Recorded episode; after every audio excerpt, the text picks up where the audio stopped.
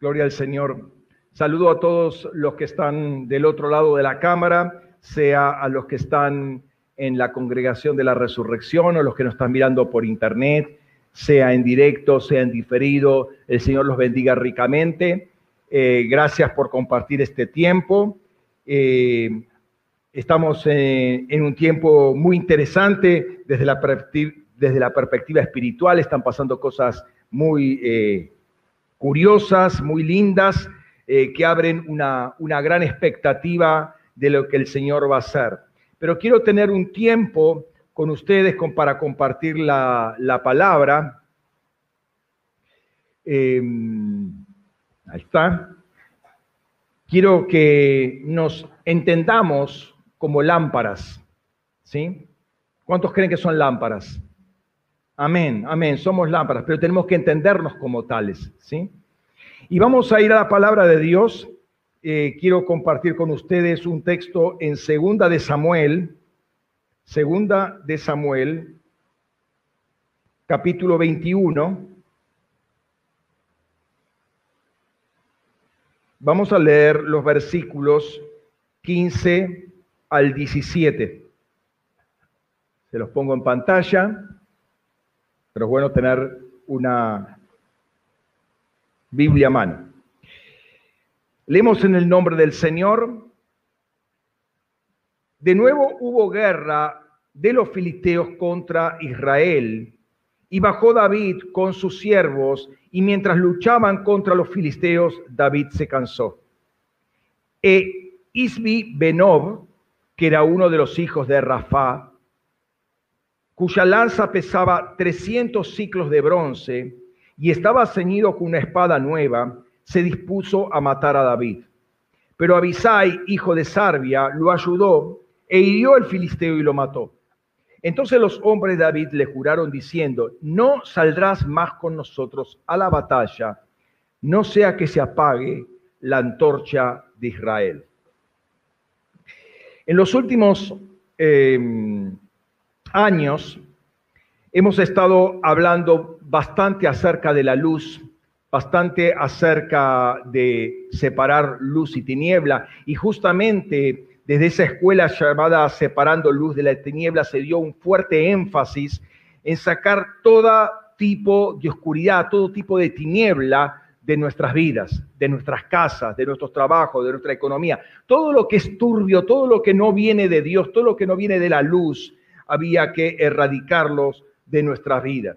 Y entendíamos que, por un lado, a Dios no le agrada la tiniebla, es obvio eso, es algo que además se opone a Dios, y la iglesia pierde total autoridad cuando em, eh, anda en tinieblas, cuando eh, se admite la tiniebla en su seno. Y no estoy hablando de la iglesia como este lugar, estamos hablando de la iglesia como nosotros, como cuerpo de creyentes.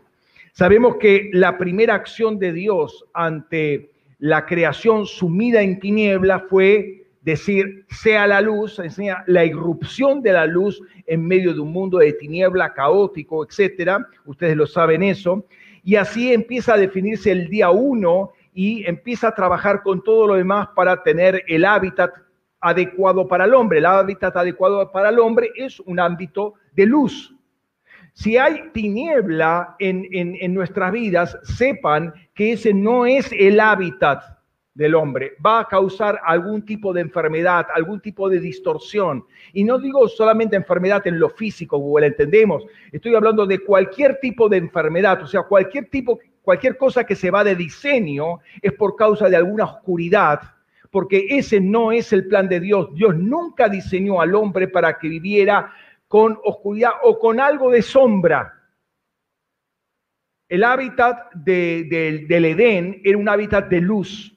Entonces sigue siendo cierto eso que tenemos que erradicar todo tipo de tiniebla de nuestras vidas. De hecho, cuando entra la luz en el primer día, ¿sí? sabemos que esa no es una luz creada, es una luz increada, es la irrupción del Hijo preencarnado en medio del caos que como luz comienza a poner orden. Hermano, cuando uno pone, tiene alguna tiniebla en su casa, empieza el desorden. ¿Me, siguen? eh, todo desorden es producto de una oscuridad, de una tiniebla que no debería estar en la casa, en la vida, en la iglesia, en cualquier lugar. Hay desorden en la, en la economía, en las finanzas. Es porque hay una tiniebla ahí. Es algo que no viene de Dios, porque Dios creó todo en orden. Dios creó un hábitat de luz para nosotros.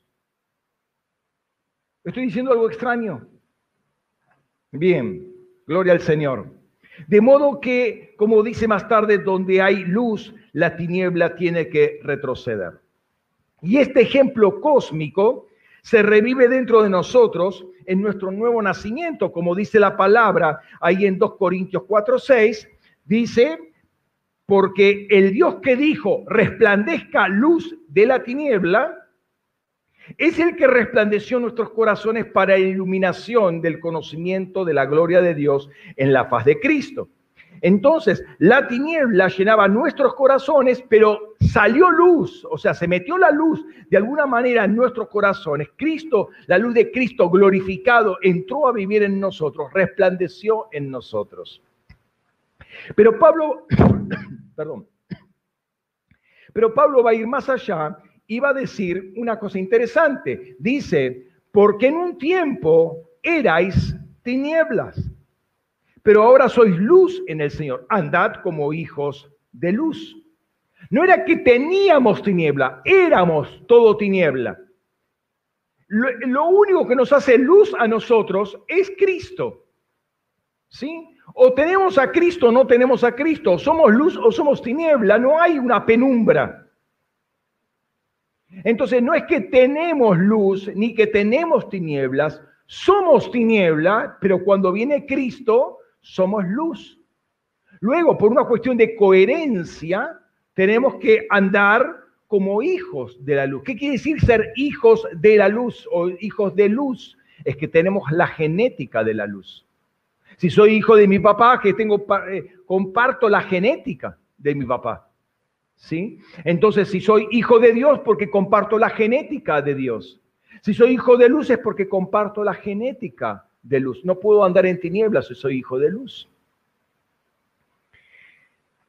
Entonces, eh, nuestra genética es luz, no tiniebla, lo cual, quiere decir, lo cual no quiere decir que no haya zonas oscuras que deban ser iluminadas todavía.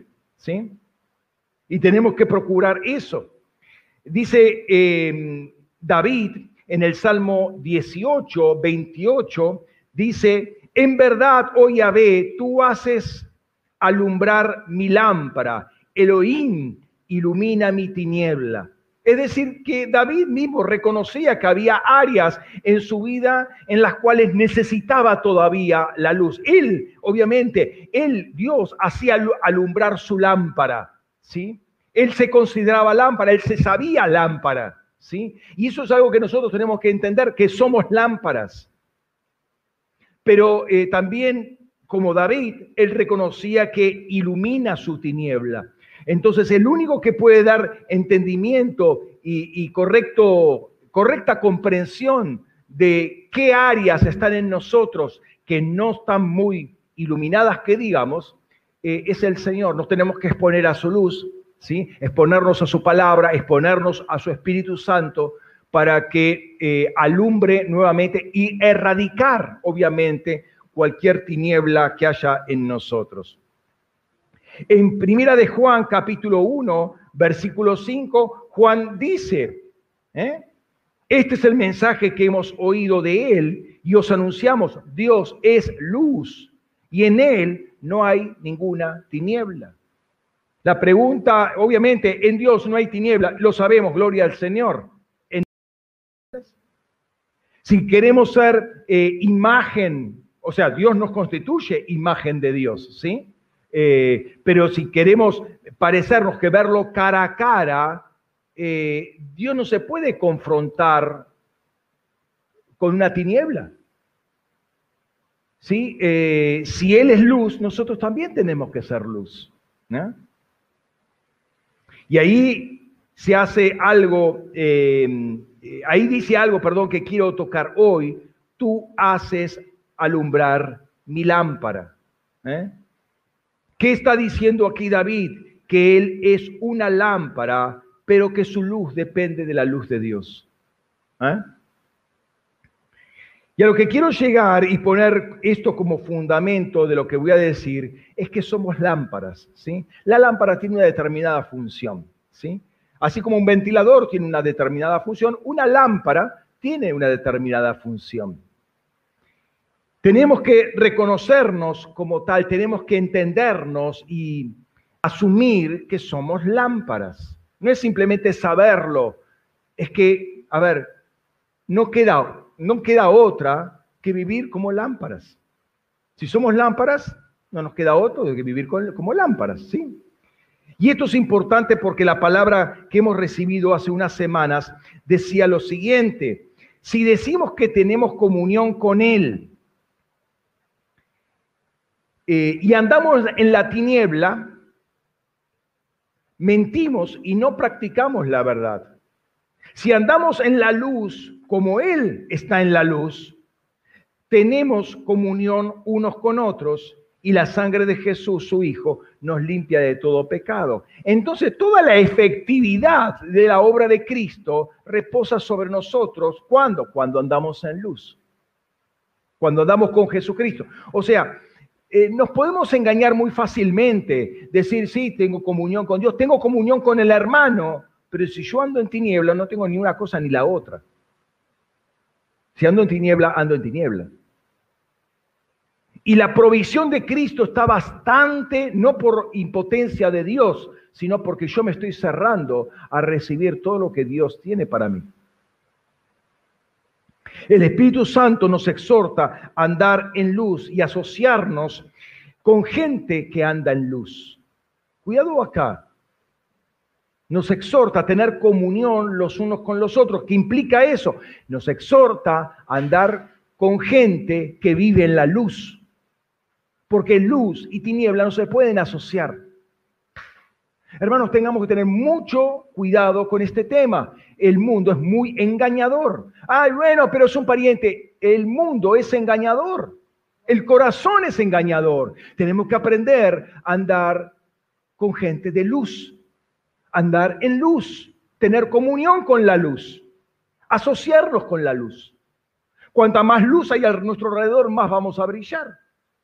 Es más, cualquier eh, tiniebla en mí va a mostrarse como tiniebla y ese va a ser el momento en el cual yo puedo extirpar esa tiniebla arrojando la luz de Cristo en mí, en ese lugar, ¿sí? Él alumbra mi tiniebla y puede alumbrarla directamente o vía algún hermano que me da luz o una hermana que me da luz sobre un determinado punto. Pero claro, si yo estoy rodeado de gente de tiniebla, lo único que voy a recibir son eclipses.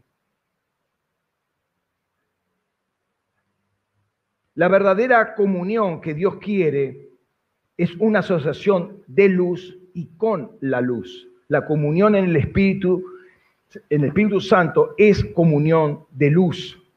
Y algo que no tenemos, que, eh, perdón, algo que eh, nos tenemos que dar cuenta es que Dios nos constituyó como lumbreras. Y una lumbrera es algo para alumbrar, ¿sí? No es algo de no es decorativo. Yo no tengo acá las luces para decoración. La luz cumple una determinada función y es única, alumbrar, ¿sí? Es alumbrar. Jesús mismo dice, fíjate, vosotros sois la luz del mundo. Una ciudad sentada sobre un monte no puede ser escondida. Una ciudad, ¿sabes de qué estamos hablando? ¿De qué ciudad estamos hablando? Una ciudad asentada sobre un monte no puede ser escondida. Pregunto, ¿somos una ciudad? Amén. ¿Sion es una ciudad? Sí. ¿Estás en Sion? ¿Sos parte de Sion? ¿Estás en un monte? ¿Cómo se llama ese monte? Montesión, ¿sí? Eh, una ciudad, Nueva Jerusalén, sobre un monte no puede ser ocultada. Si la ciudad está encendida, si tiene lucecitas, si vos viajas en avión, vas a ver una cantidad de lucecitas eh, eh, en, el fondo, en una noche, vas a ver las lucecitas. Es una ciudad que está encendida. Sion es una ciudad encendida. Una ciudad en un monte, perdón, Nueva Jerusalén es una ciudad encendida, tiene su luz, tiene su lumbrera. Y si está encendida, va a alumbrar. Y yo no conozco una Nueva Jerusalén apagada. Entonces, ciertamente tiene, que alumbrar. Tampoco, ay, perdón, tampoco se enciende eh, una lámpara, noten, tampoco se enciende una lámpara y se la pone debajo de un almud, es decir, debajo de una caja, sino sobre, eh, perdón, sino sobre el candelero y alumbra a todos los que están en la casa. Así alumbre vuestra luz delante de los hombres, de forma que vean vuestras buenas obras y glorifiquen a vuestro Padre que está en el cielo. Es muy significativo este pasaje porque en otra oportunidad Jesús se refiere a nosotros como la luz del mundo. Y entonces pone algunas relaciones interesantes. Los, los, los discípulos constituyen una ciudad, nosotros constituimos una ciudad y esa ciudad está, en un monte. Y acto seguido va a decir que la luz no se enciende para ser escondida. ¿sí? Imagínense, yo enciendo una luz eh, y eh, agarro una caja y la pongo ahí. ¿Para qué la encendiste? Si la vas a esconder. Ahora, noten una cosa, se pone en un candelero, la luz tiene ubicuidad y un candelero no es, eh, a ver, un candelabro que se pone en el piso, no se pone abajo de la cama, se pone en una altura para alumbrar a todos la casa. Entiendan esto, véanlo en el espíritu, hermanos. Cuando uno se enciende, Dios tiene una posición alta y te ubica en esa posición alta. ¿Para qué? Para alumbrar a todos los de la casa. ¿Me van siguiendo?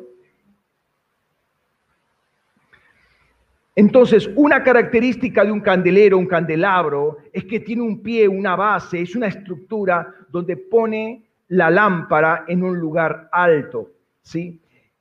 Y en principio, eh, entendamos, y resalto esto una vez más, tiene ubicuidad, lo pone en le pone la lámpara en un lugar. Si eres lámpara y Dios te encendió, entonces no puedes estar en un lugar bajo, estás por definición en un lugar alto. Las estrellas están en el cielo, no están bajo la tierra. ¿Por qué? Porque las estrellas son luminarias y están en un lugar alto. Y el lugar que está más alto de todos es Cristo. Somos llamados a ser lámparas, ¿dónde? Primariamente, primariamente, sin discusión en nuestras casas. ¿Para qué? Si estás en un lugar alto en tu casa, alumbrás a todos los que habitan en la casa. De modo que cuando vos llegás y hay supuestamente alguna tiniebla, vos llegás a y todos se ponen, ¿para qué? Llegó la autoridad. ¿Por qué? Porque ven luz y respetan la luz. La tiniebla se, se pone circunspecta. La tiniebla estaba haciendo algún desorden, eh, mejor que no. ¿Por qué? Porque la luz eh, rechaza a la tiniebla, la tiniebla no puede resistir la luz. Entonces, primariamente, nuestras casas deben ser llenas de luz por causa nuestra. Nuestra luz nos posiciona en un lugar alto, tenemos capacidad de alumbrar nuestras palabras, nuestras acciones, nuestro ejemplo, nuestros consejos, nuestros valores, todo eso arroja luz. La luz de Cristo, obviamente, no son valores mundanos, ¿Sí? No son medias verdades mundanas, es la verdad del Evangelio, eso arroja luz. Tenemos una conexión directa con el trono de Dios. Dice la palabra, somos luz en el Señor. No es mi luz, es la luz del Señor que brilla a través mío. Son las palabras del Señor que se hablan a través mío. Son eh, los consejos de Dios que surgen a través mío. Pero es la luz del Señor, no es mi luz pero soy ese canal. Es muy importante entender que fuimos encendidos y tenemos una responsabilidad a nuestra, debido a nuestra naturaleza, y eso nos posiciona inmediatamente, automáticamente, en el momento que uno recibe a Cristo, estamos posicionados, tenemos ubicuidad en los celestiales. ¿Para qué? Para alumbrar. Mundo espiritual y mundo natural. Ah, en ambos dos tenemos que alumbrar. No existe una dicotomía entre ambos. Al mismo tiempo, estamos sobre un pie, tenemos territorialidad, hay un ámbito al cual tenemos que alumbrar. La pregunta es, más allá de lo genérico, ¿sí? Lo genérico, alumbrar en tu casa, eso es genérico. ¿Qué otro lugar puntual tenés que alumbrar? Ahí, ahí va el, el, diseño de nuestras vidas, ahí va el propósito particular, a donde Dios te quiere alumbrar, o te quiere para que alumbres, mejor dicho. Si estás en un trabajo, tú eres lámpara en esa oficina, en esa fábrica o en ese negocio. Tú eres lámpara ahí. Tu luz va a hacerse notable o notoria. Y esto va a causar una doble reacción. Gente que se acerca a tu luz y gente que se aleja de tu luz. ¿Por qué? Porque quieren seguir viviendo en tinieblas y no les conviene. Y te van a rechazar y te van a hacer la vida imposible, te van a querer apagar tu luz. Porque es así, así es el jueguito de la tiniebla. Le molesta que la luz esté encendida. A los que quieren vivir en, en, tiniebla, le molesta que la luz esté encendida, por, cuanto, por, lo, cual, por lo cual perdón, va, van a combatir la luz. Entonces tú vas a, eh, vas a un lugar llevando la luz de la verdad y vas a ver cómo la gente quiere vivir en la mentira quiere vivir en el engaño y te va a rechazar. Vos vas con la palabra de verdad y la gente quiere vivir en la mala palabra, quiere vivir en el chiste verde, quiere vivir en la inmundicia y te van a rechazar y te van a hacer eh, em, querer pisar el palito, te van a querer, bueno, pero de, decirte una mala palabra y te van a bombardear de malas palabras. Pero si vos buscas un entorno de luz, donde no se esté diciendo todo ese tipo de malas palabras, vos te vas a automáticamente a limpiar. En tu corazón va a haber luz. Pero también es mucho la decisión de uno si quiere seguir viviendo en luz o si quiere, bueno, hay que matizar. Hay que quedar bien con el hombre y con Dios al mismo tiempo. Hermano, no se puede. Hay muchas situaciones en que o quedas bien con Dios o quedas bien con el hombre o aún con el pariente. Pero es ahí donde uno decide si tiene que caminar en luz o quiere transar con la tiniebla. ¿Me están escuchando? Por eso es muy radical el, mensaje de la luz, es muy radical. El ambiente puede estar totalmente oscuro, totalmente oscuro. Vos encendés un fosforito y ya la tiniebla se debilitó completamente, porque ya por mínima que sea la luz, ya no hay tiniebla. O sea, la tiniebla empieza a ceder. El fosforito no se apaga, la tiniebla empieza a ceder. Tal vez en la, a cuatro metros no se ve nada, pero en la cercanía de ese fosforito sí se ve. Entonces, nuestra función como hijos de la luz es poner a raya la tiniebla. Yo decido si en mi casa entra tiniebla o no entra tiniebla. Yo decido si en mi vida entra tiniebla o no entra tiniebla, si en mis bolsillos entra tiniebla o no entra tiniebla, si en mi mente entra tiniebla o no entra tiniebla, lo decido yo. Porque fui constituido como lámpara. Fui luz, soy luz en el Señor. Entonces yo decido si quiero transar con la tiniebla todavía o si quiero ser luz en el Señor. El apóstol Juan va a decir lo siguiente, y esta es la acusación, que la luz ha venido al mundo, pero los hombres amaron más la tiniebla que la luz, pues sus obras eran malas. Porque todo aquel que practica cosas malas aborrece la luz y no viene a la luz para que sus obras no sean descubiertas. Pero el que practica la verdad viene a la luz para que sea manifiesto que sus obras han sido hechas en Dios. ¿Tus obras son hechas en Dios? Es interesante. En Dios, un contexto, ¿sí? Un ambiente. Yo obro en Dios. Mi atmósfera es Dios todo lo que me rodea, lo que respiro es Dios, es palabra de Dios, es adoración a Dios, es voluntad de Dios, ese es mi, ese es mi entorno. Y busco eh, amistad, contacto, comunión con gente de Dios, que vive en Dios. ¿Por qué? Porque quiero vivir en luz. Entonces, algunas reacciones agresivas en contra de la luz eh, parecen ser esperables. Si uno quiere vivir en luz, vas a encontrarte con reacciones contrarias a la luz. ¿De quién? De gente que quiere seguir viviendo en tinieblas. Quiero que entiendas este principio básico que está eh, en otro contexto y por eso es un principio general y después vamos a ver cómo lo aplicamos a, a lo que estamos viendo. Quiero darte en esta mañana cuatro principios que te van a servir mucho, ¿sí? Para, en todo sentido, ¿sí?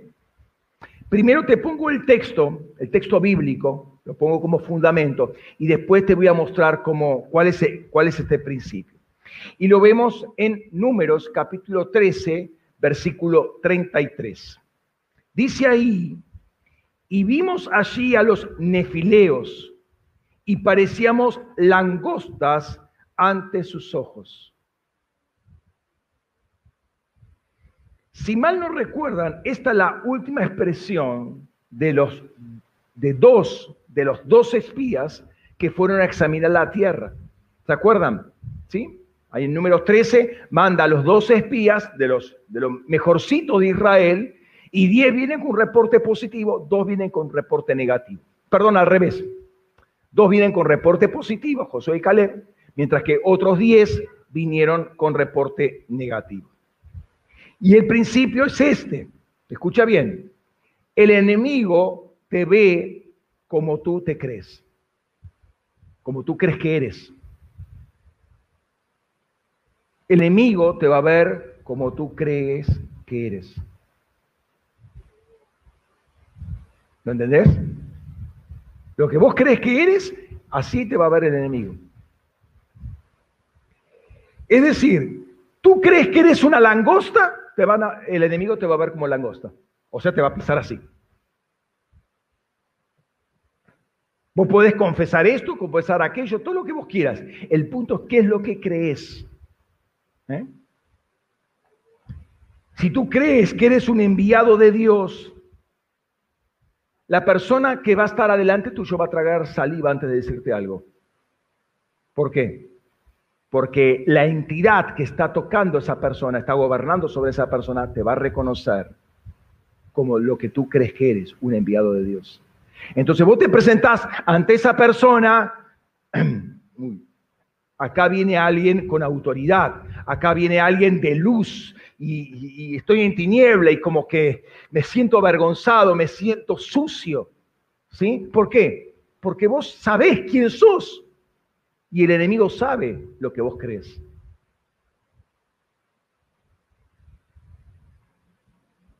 Ahora, como yo me creo, también actúo. Si me creo un miserable, voy a actuar como un, miserable. Si me creo pobre, voy a actuar como pobre. Si me creo ignorante, voy a actuar como un ignorante. Yo puedo decir que soy rey, pero puedo vivir como un mendigo. ¿Por qué? Porque no crees que sos rey. Todos decís que sos rey, pero no crees que eres rey. Entonces vivís como un pordiosero mendigando siempre.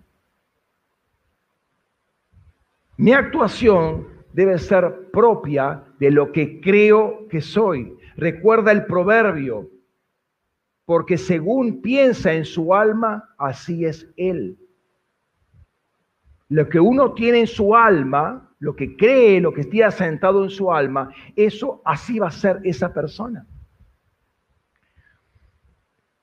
Recordemos también lo que Dios le dice a Faraón cuando lo manda a hablar, perdón, cuando lo que le dice Dios a Moisés cuando lo manda a hablar Faraón. Escucha esto, escucha esto porque esto es clave.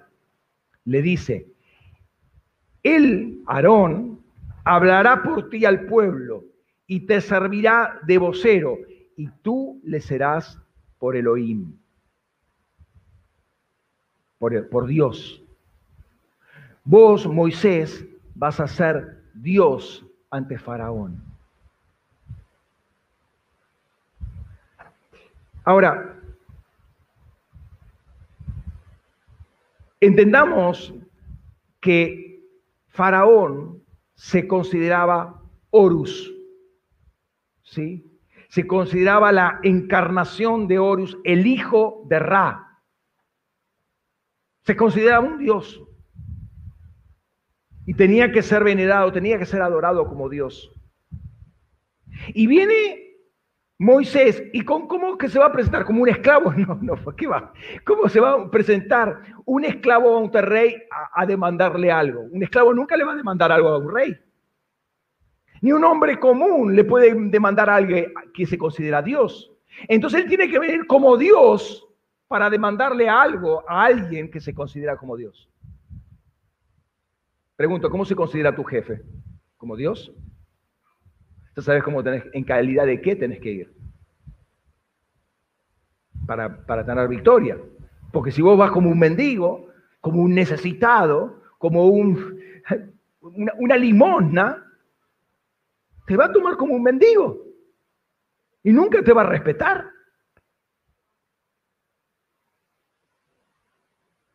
Faraón se consideraba a sí mismo Dios. Entonces era una guerra de dioses. ¿Entendés? Cuando vamos a ir a, buscar un trabajo, es una guerra de dioses. Porque el que te va a dar el trabajo se cree Señor y superior a vos. Pero ¿sabés cuándo te va a respetar? Cuando esa persona, tu empleador, sepa que vos te consideras a ti mismo como indispensable para que él pueda prosperar. Si no, pregúntale a José.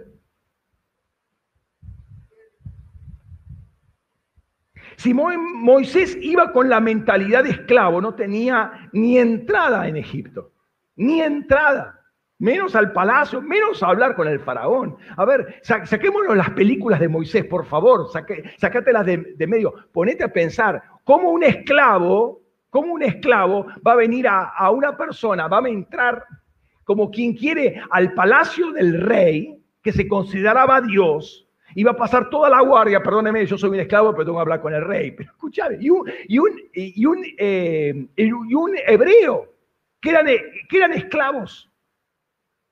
¿Se dan cuenta que es totalmente ridículo eso? A menos que él, va, él vaya como Dios. ¿Quién lo frena? Imagínate la guardia. Eh, ¿Quién sos vos? Dios. Vengo de parte de Dios. ¿Qué? ¿Qué me, qué decir? ¿Me vas a frenar? Los tipos amagaron, porque veían la autoridad de Moisés. Sabía, Moisés sabía de parte de quién venía y en calidad de qué iba a hablar con, con Faraón.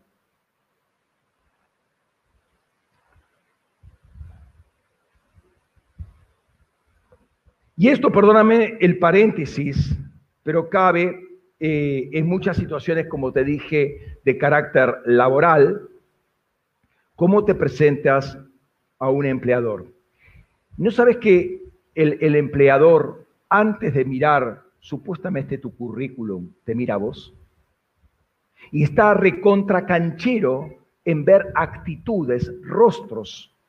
Y antes de leer tu currículum, que le importa tres bledos el currículum, primero te mira a vos. Y ve si sos un derrotado ya en vida o si es una persona con potencial. Por la cara que pones, por los gestos que haces, cómo te parás, cómo te cruzas de brazos, si no te cruzas de brazos, todo te examina. Tú haces un escaneo tuyo y se ve este de, quién, de parte de quién viene. ¿Qué te crees que es el equipo de personal en una, en una Una cantidad de psicólogos que saben cómo se sienta, cómo se para, cómo saluda, cómo no saluda, cómo habla, cómo entrega las cosas. Y se, sabe todo, sabe todo un estudio de personalidad. Sabe este tipo no vale. Mira, por más que me, traiga 40 páginas y, cuatro biblioratos de, de, currículum, es un perdedor, es un fabulador, porque no se para como quien tiene un currículum así de gordo. Tenés que entender quién sos, de parte de quién venís o vas, ¿no? Entonces, él te va a ver como tú te ves. El empleador te va a ver como tú te ves. Si te presentas como un mendigo, ¿para qué el empleador va a querer un mendigo? Él quiere que alguien que aporte, no que alguien que esté, ay, me puedes dar esto, ay, me puedes dar un adelanto, ay, me puedes dar que no me alcanza. Se va a encontrar con eso el empleador. ¿Por qué? Porque ya lo está viendo, tiene la postura del mendigo y no de un rey, y no de un Dios.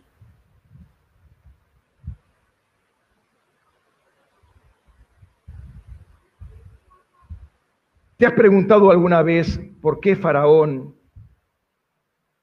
no lo mandó a matar directamente a Moisés de primera? Vuelvo a repetir, es un esclavo que ostentosamente, de repente, aparece en la corte del rey. ¿Y quién es este, este judío que me viene a hablar a mí? ¡A mí! La encarnación de Ra, el hijo de Ra, yo soy Dios. ¿Quién, me ve? Un esclavo me viene a hablar a mí. ¿Por qué no lo mandó a matar directamente? Mínimamente esclavizar. Lo, esclavizado lo pone eh, atrás de, barrotes. Lo pone preso. ¿Por qué la victoria de Moisés? O sea, entra y sale del palacio del faraón como se le canta. ¿Por qué él no se consideraba esclavo? Primero, él se consideraba Dios. Y a Dios no le ponen trabas. Y a menos que vos no cambies esa mentalidad, siempre se vas a encontrar con trabas.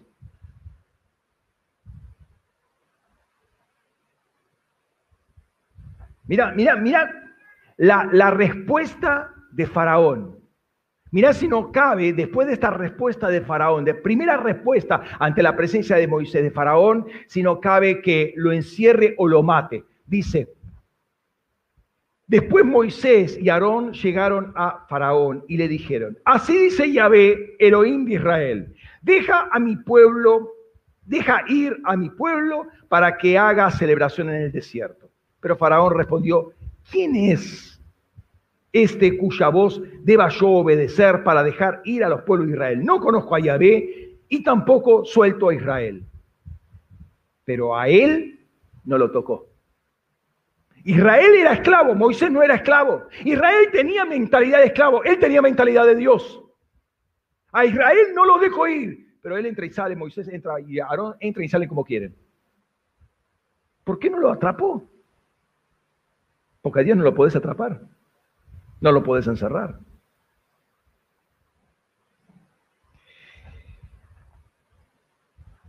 Entonces, nuevamente quiero resaltarte este punto. ¿Por qué no le cayó con todo el peso de Faraón eh, a Moisés? Respuesta, porque Moisés no se veía como una langosta delante de Faraón, se veía como un Elohim, se veía como Dios mismo, porque Dios lo había instituido así, lo había hecho eh, así. Él, él estaba seguro de quién era y quién lo había enviado. Obviamente, si uno lee capítulo 3, capítulo 4 de Éxodo, va a ver cómo, cómo lucha Dios con la, baja autoestima que tenía Moisés. Pero una vez que logró eso, no lo, no lo frenó nadie a Moisés. Entonces, el primer principio es, el enemigo te ve como tú crees que eres. Pero te voy a dar otros principios eh, que los encuentra justamente en los versículos anteriores a esa declaración de esos diez espías. Fíjate lo que dice. Pero eh, los hombres que habían subido con él dijeron, no podremos subir contra aquel pueblo porque es más fuerte que nosotros. Y difamaron ante los hijos de Israel la tierra que habían explorado, diciendo, el país que fuimos a explorar es un país que devora a sus habitantes y todo el pueblo que vimos en medio de él son hombres de inmensa estatura. Hay algo que es obvio. Acaba el primer, el segundo principio que te quiero dar es no harás lo que no crees que puedes hacer.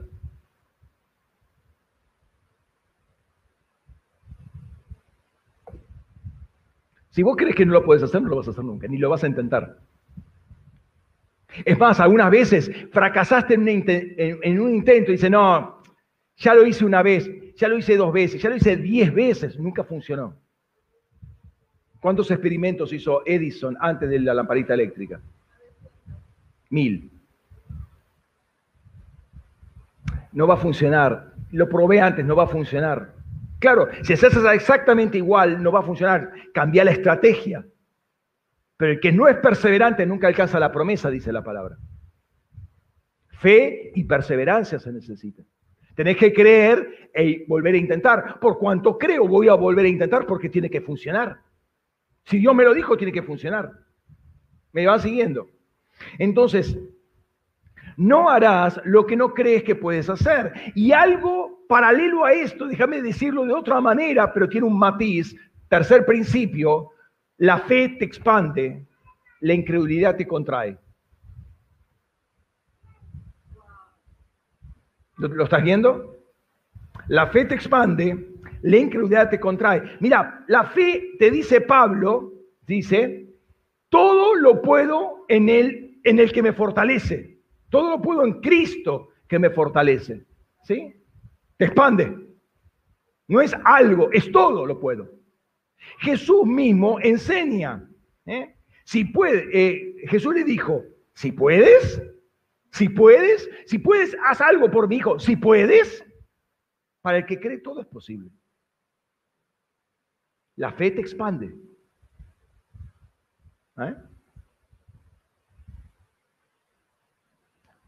La incredulidad te contrae. No podremos subir contra aquel pueblo porque es más fuerte que nosotros. La incredulidad te contrae. Te imposibilita, te elimina, te, te reduce. ¿Lo ves? Esto, esto es válido para, para eh, todo tipo de, de circunstancias, ¿no? Después vamos a encajarlo con lo que estamos viendo al principio. Cuarto principio que te quiero dar, escucha este, escucha este porque está tremendo. Es más, más largo, un poco más largo, pero es este. Ah, perdón, pongo el texto bíblico primero. Dice, y difamaron ante los hijos de Israel la tierra que habían explorado, diciendo, el país que fuimos a explorar es un país que devora a sus habitantes. ¿Cuál es el principio? Cuando uno afirma lo contrario a lo que Dios dice sobre el lugar a donde Él te envía, la tierra te desconoce.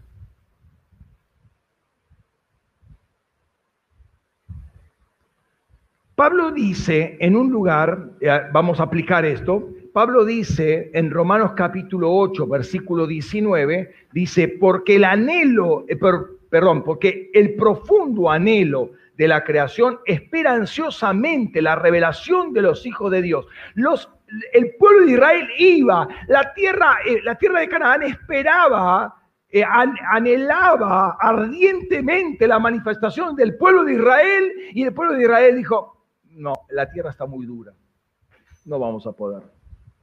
Israel difamó la tierra. La tierra no le respondió.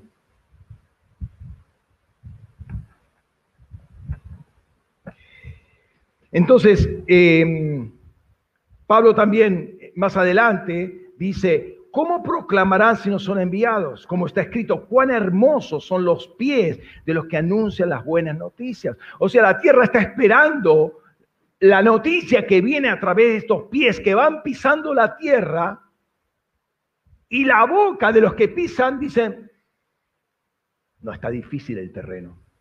Hay mucha incredulidad acá. La gente no me recibe. Ahora, escúchame, la tierra está esperando que vos vayas y hables, que vos vayas y alumbres, que vos vayas y, y bendigas.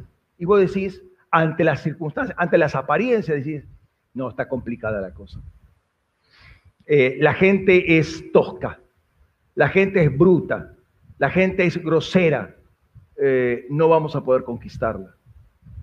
Tiene muchas cosas en su vida.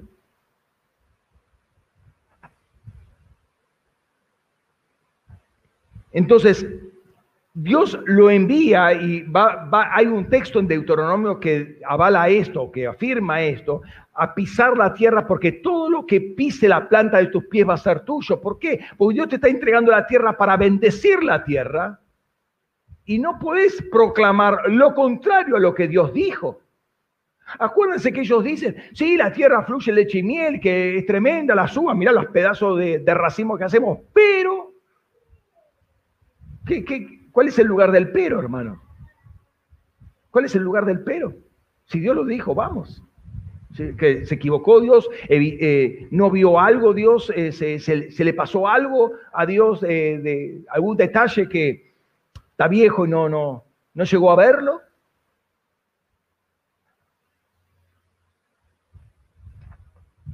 Y no quiero invadirte con versículos, porque esta es la controversia que se ve en muchos pasajes de la Escritura. Te acabo de dar eh, cuatro principios, tres, cuatro principios, que te pueden ayudar para confrontar muchas cosas en la vida. Mucho. Y salir victorioso. Pero depende de tres aspectos. ¿Quién crees que eres? Segundo, ¿Quién te envía? Tercero, la tierra responde a los hijos. si Dios te envió a esa tierra, la tierra va, te va a responder. Te va a responder. ¿Por qué? Para que te envió Dios. Dios no es contradictorio. Aunque aparentemente a primera vista la primera reacción sea un muro alto, la tierra va a responder. Se va a caer ese muro como cayó el muro de Jericó, se va a caer. Y en el Jericó era un doble muro de nueve metros de altura. Todo este rodeo es para decirte que eres lámpara. Eh, pastor, eh, eh, eh, en este lugar es muy difícil ser lámpara porque hay mucha tiniebla. Y justamente porque, porque hay mucha tiniebla necesita una lámpara poderosa que eres tú. O Dios se equivocó en enviarte como lámpara. Dios no se equivocó. ¿Quién te encendió? ¿Te encendió un ser humano? No, no te encendió un ser humano. Te encendió Dios. Y si te encendió Dios, Dios sabe la, la, cantidad de lúmenes que salen de ti. Y si te envió, te, te envió a un determinado territorio, es porque ese territorio necesita tu luz. La luz que vos tenés. Entonces yo te hago esta pregunta, ¿ese lugar del que hablas es el lugar que te rodea o es tu propio corazón? Si la oscuridad es la que vos ves a tu alrededor o la que hay en ti, por lo cual tú ves todo oscuro, todo tiniebla. Porque para las dos hay solución. Y la solución es la luz. Si hay tinieblas en ti, tú eres mi lámpara, tú enciendes mi lámpara, se va toda tiniebla. Y si hay luz, vos la luz encendida, se va toda tiniebla. O sea, la solución es la luz. Ya sea el problema externo o sea el problema interno. Cuando interpretas tu propia vida y eh, tu propia vida y tu propia existencia a la luz del propósito de Dios, entiendes algo que va más allá de la limitación mental que te impone la religión. No voy a poder. ¿Sí? Esa es la, la religión. Es decir, ¿por qué estás trabajando donde estás trabajando? ¿Sí? Respuesta natural. Y pastor, porque es lo único que hay y doy gracias a Dios que me abrió esta puerta, esta changuita que me dio el Señor. ¿Eh? Esa es la mentalidad de, de mendigo, la changuita que me dio el Señor. Doy gracias, me abrió esta puerta y bueno, me, mantengo, me mantengo, aguanto, tiro, tiro, llego hasta el fin de mes, apretado, pero llego a fin de mes. Ahora, yo quiero, eh, y, hablo esto no, no con, falta de, con falta de respeto, sino para sacudir alguna neurona que está enroscada con otra y está haciendo cortocircuito. Es muy típica en este tiempo de crisis este tipo de respuesta, muy típica. ¿sí? Pero fíjate el germen perverso de la, de la religión, cómo se ha metido. Dices, gracias a Dios porque me esta, por esta puerta que me abrió, para, para tener la changuita. ¿sí? Pregunto, ¿para qué Dios te abrió esa puerta? Pero pastor, para la changuita.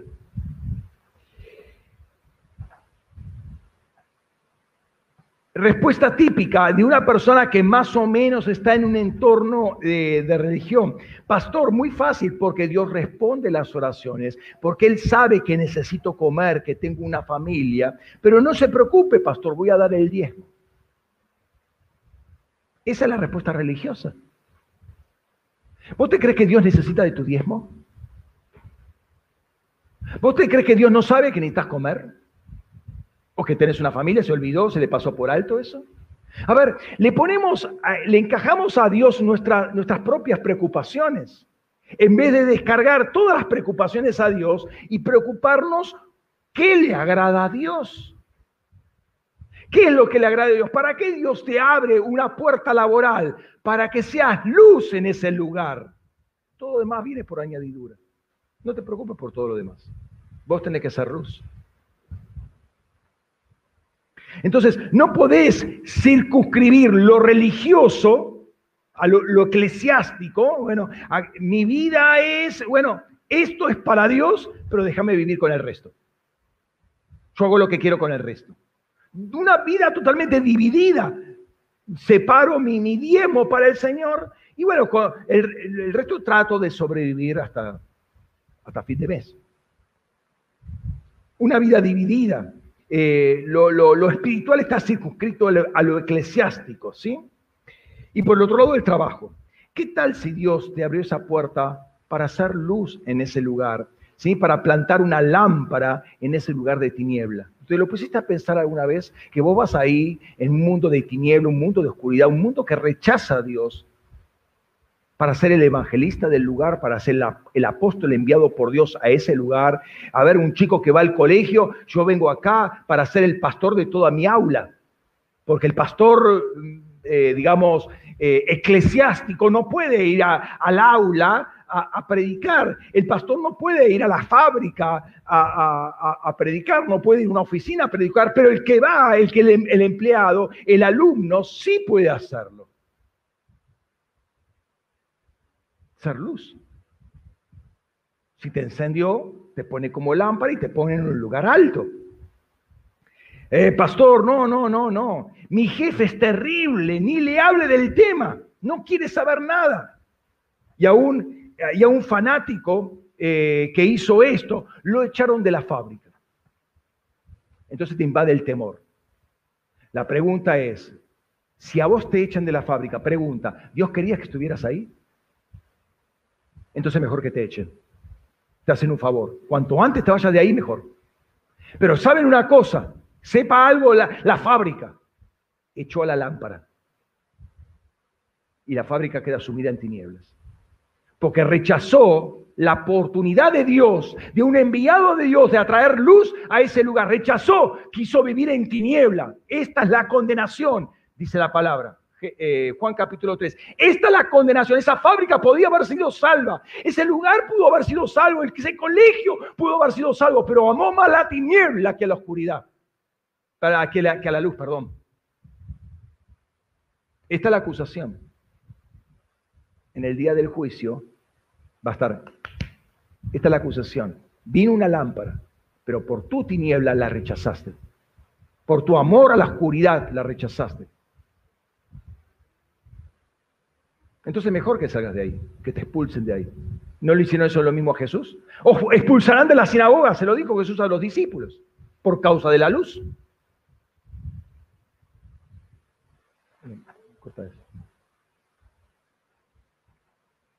Hermano, eh, a Moisés también lo rechazaron.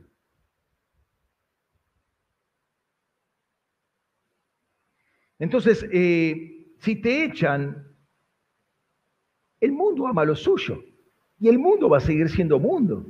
Le da la oportunidad. Si hay un, hijo de luz ahí, te va a escuchar. Si hay alguien que necesita recibir el Evangelio, te vas a escuchar. Tal vez vayas por una sola persona, se convierte esa persona y te echan. Listo, ya está. Ese, ese fue tu objetivo. Mejor después salir corriendo de ahí, porque no es tu lugar. Ya se acabó tu tiempo.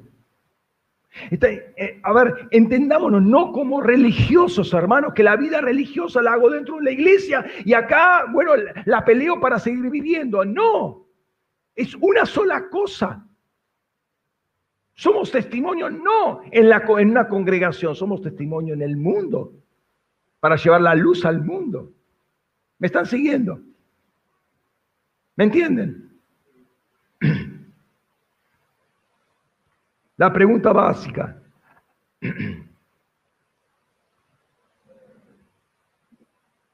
¿Te crees lámpara? Eso es lo básico. Si la respuesta es negativa, necesitas conversión. Porque en el momento que te conviertes, sos lámpara. El Señor te encendió. Así que no te cabe otra que ser lámpara. Porque Dios nos llama a ser luz, ser lámpara, ser luminaria, ser estrella. ¿Sí? Hay otros textos que hemos hablado de que somos estrellas.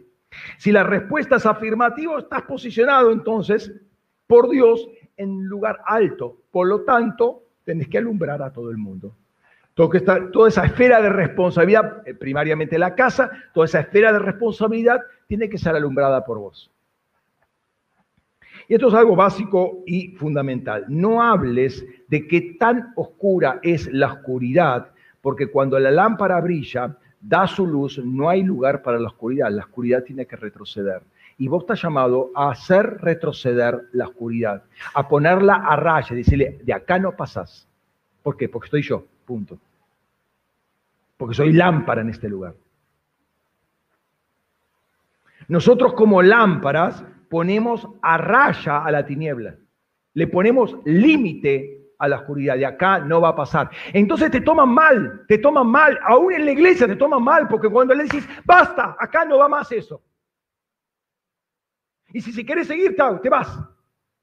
Eh, pastor, qué falta de misericordia, que hay que perdonar, hay que tolerar. No, no, no hay que tolerar nada. No hay que tolerar nada.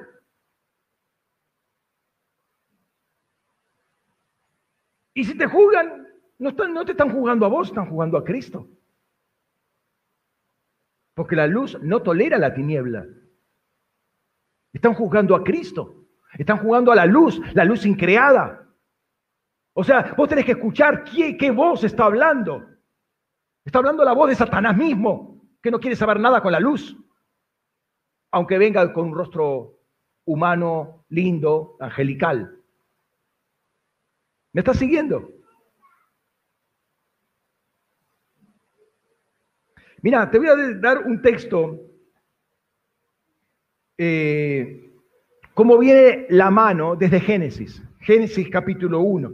¿sí? Vos conocés este texto, Génesis 1, el, día 1, la definición del día 1, dice, entonces dijo Elohim, haya luz y hubo luz. Y vio Elohim la luz, que estaba bien. Y Elohim hizo separar la luz de la tiniebla y llamó Elohim a la luz día y a la tiniebla ha llamado noche. Y hubo tarde y hubo mañana día 1. Ahora, en este día 1 que es clave para todos los demás, en este día uno hay siete cosas que se producen, notalas, ¿sí? Las puse ahí. Dijo, haya luz, hubo luz, vio la luz, calificó a la luz como buena, separó la luz de tiniebla, llamó a la luz día, llamó a la tiniebla noche. Son siete cosas que definen el día uno. El contenido de ese día uno son siete cosas. Notemos el aspecto central. Dios califica a la luz como buena. Pregunta, ¿a la luz de qué calificó Dios a esa luz como buena? Respuesta, a la luz de la luz. La luz define el patrón. ¿Sí? Nosotros eh, se ha definido históricamente, desde el siglo XIX, eh, el metro patrón, ¿se acuerdan? El metro patrón, que era una, una barra de un metro, de una eh, aleación de platino e iridio, creo, ¿sí? Que estaba guardado bajo no sé cuántas bóvedas y demás en París, ¿sí? El metro patrón. No obstante, aunque es muy estable por las temperaturas y demás, hay una variación. Entonces, ahora el metro patrón se define a la luz de qué? A la luz de la luz. Es decir, se define con una, un, múltiple de una longitud de onda, de una determinada frecuencia de una emisión de luz del cesio, no me acuerdo qué isótopo del cesio es, que es algo muy estable, tremendamente estable, entonces, y que depende, no depende de nada. Entonces, ese es el metro. ¿Dónde lo pone el cesio? El cesio está. No hace falta eh, ir a buscarlo o guardarlo en una bóveda. Pero las cosas se definen a la luz de la luz. Entonces, e, con este contexto, Dios mismo, o sea, Dios mismo está definiendo cuál es la norma. La norma es la luz. Todo se define a la luz de la luz. No es mi criterio, bueno, yo creo que esto es bueno, no, yo creo que esto es malo. No importa tu criterio. Lo que importa es la luz, el criterio de la luz que es el Hijo increado, es el Hijo de Dios, es Jesucristo preencarnado. Ese es el criterio que va a utilizar Dios para definir todas las cosas. Nos guste o no nos guste, va a ser ese el criterio. Entonces vos entendés este, este versículo muy conocido, ¿eh? porque contigo está el manantial de la vida, en tu luz veremos la luz. Entonces tu entendimiento va, va a encenderse, vas a comprender todo, porque lo comprendes a la luz de lo que dice Dios, a la luz de la palabra de Dios. Esa es la fuente de la luz. Y noté, nota que ahí está la definición de las cosas y esto abre toda una perspectiva en nosotros. No es mi criterio, ni siquiera el criterio de la mayoría. No, pero históricamente fue así. No interesa históricamente cómo fue. Dios dice que la definición de todo, de lo primero que dice Dios que está, está bien, es justamente la luz y la luz pasa a ser la definición de todas las cosas, el metro patrón. ¿Sí? Y noten como este versículo, la luz está relacionada con la vida. Ahí están los manantiales de la vida. Entonces, cuando tú arrojas la luz de Cristo, comienzas a entregar vida a tu entorno. Entonces, cuando tú te plantas como lámpara en tu lugar, en, el lugar que Dios te manda, y te entiendes como lo que eres, irradias luz. Eh, notemos el punto, lámpara encendida, irradias luz, estás conectado con, un con el entorno divino de la luz de Cristo y irradias luz y estás irradiando vida también. Cuando vos soltás luz, soltás la vida, porque estás conectado al manantial de la vida. Notemos que el tercer aspecto, el tercer, eh, perdón, el tercer aspecto ahí dice que Dios vio la luz. Antes de calificarla, Dios la vio. La luz debe verse. Una lámpara, si está encendida, se ve. Una lámpara encendida no se esconde, se manifiesta, se pone en alto para que se vea. Acordémonos de la parábola de Jesús que menciona una mujer que pierde una dracma, ¿sí? Y dice, ¿o qué mujer que tiene 10 dracmas, si pierde una dracma, no enciende una lámpara y barre la casa y busca cuidadosamente hasta que la haya? Entonces, fíjate que hay tres acciones, encender la lámpara, barrer la casa y buscar cuidadosamente. Nosotros queremos muchas veces barrer la casa, pero sin encender la luz. Queremos eh, buscar donde no hay luz. Primero hay que encender la luz. Si queremos eh, buscar y barrer lo que pasa dentro de nosotros, primero tiene que haber luz en nosotros, si no, no podemos sacar nunca la tiniebla, la basura. De modo que para buscar lo perdido tenemos que encender nuestras lámparas. Para que, no, para que nos vean a nosotros tenemos que estar encendidos. Si alguien viene a consultarte eh, por algo, ¿por qué te consulta? A ver, ¿vos entendés por qué te consulta por algo? ¿Alguien? Porque ve en esa área una lámpara encendida. Este, este sabe de este tema. Entonces lo consulto a él, ¿por qué? Porque se nota que sabe. ¿Por qué? Porque la luz se ve. No le voy a, plantear algo de mecánica cuántica a una persona que eh, está mendigando en la calle, porque probablemente no lo sepa, pero ya inmediatamente me, me da la sensación que no lo va a saber la respuesta. ¿Por qué? Porque no arroja luz en esa área.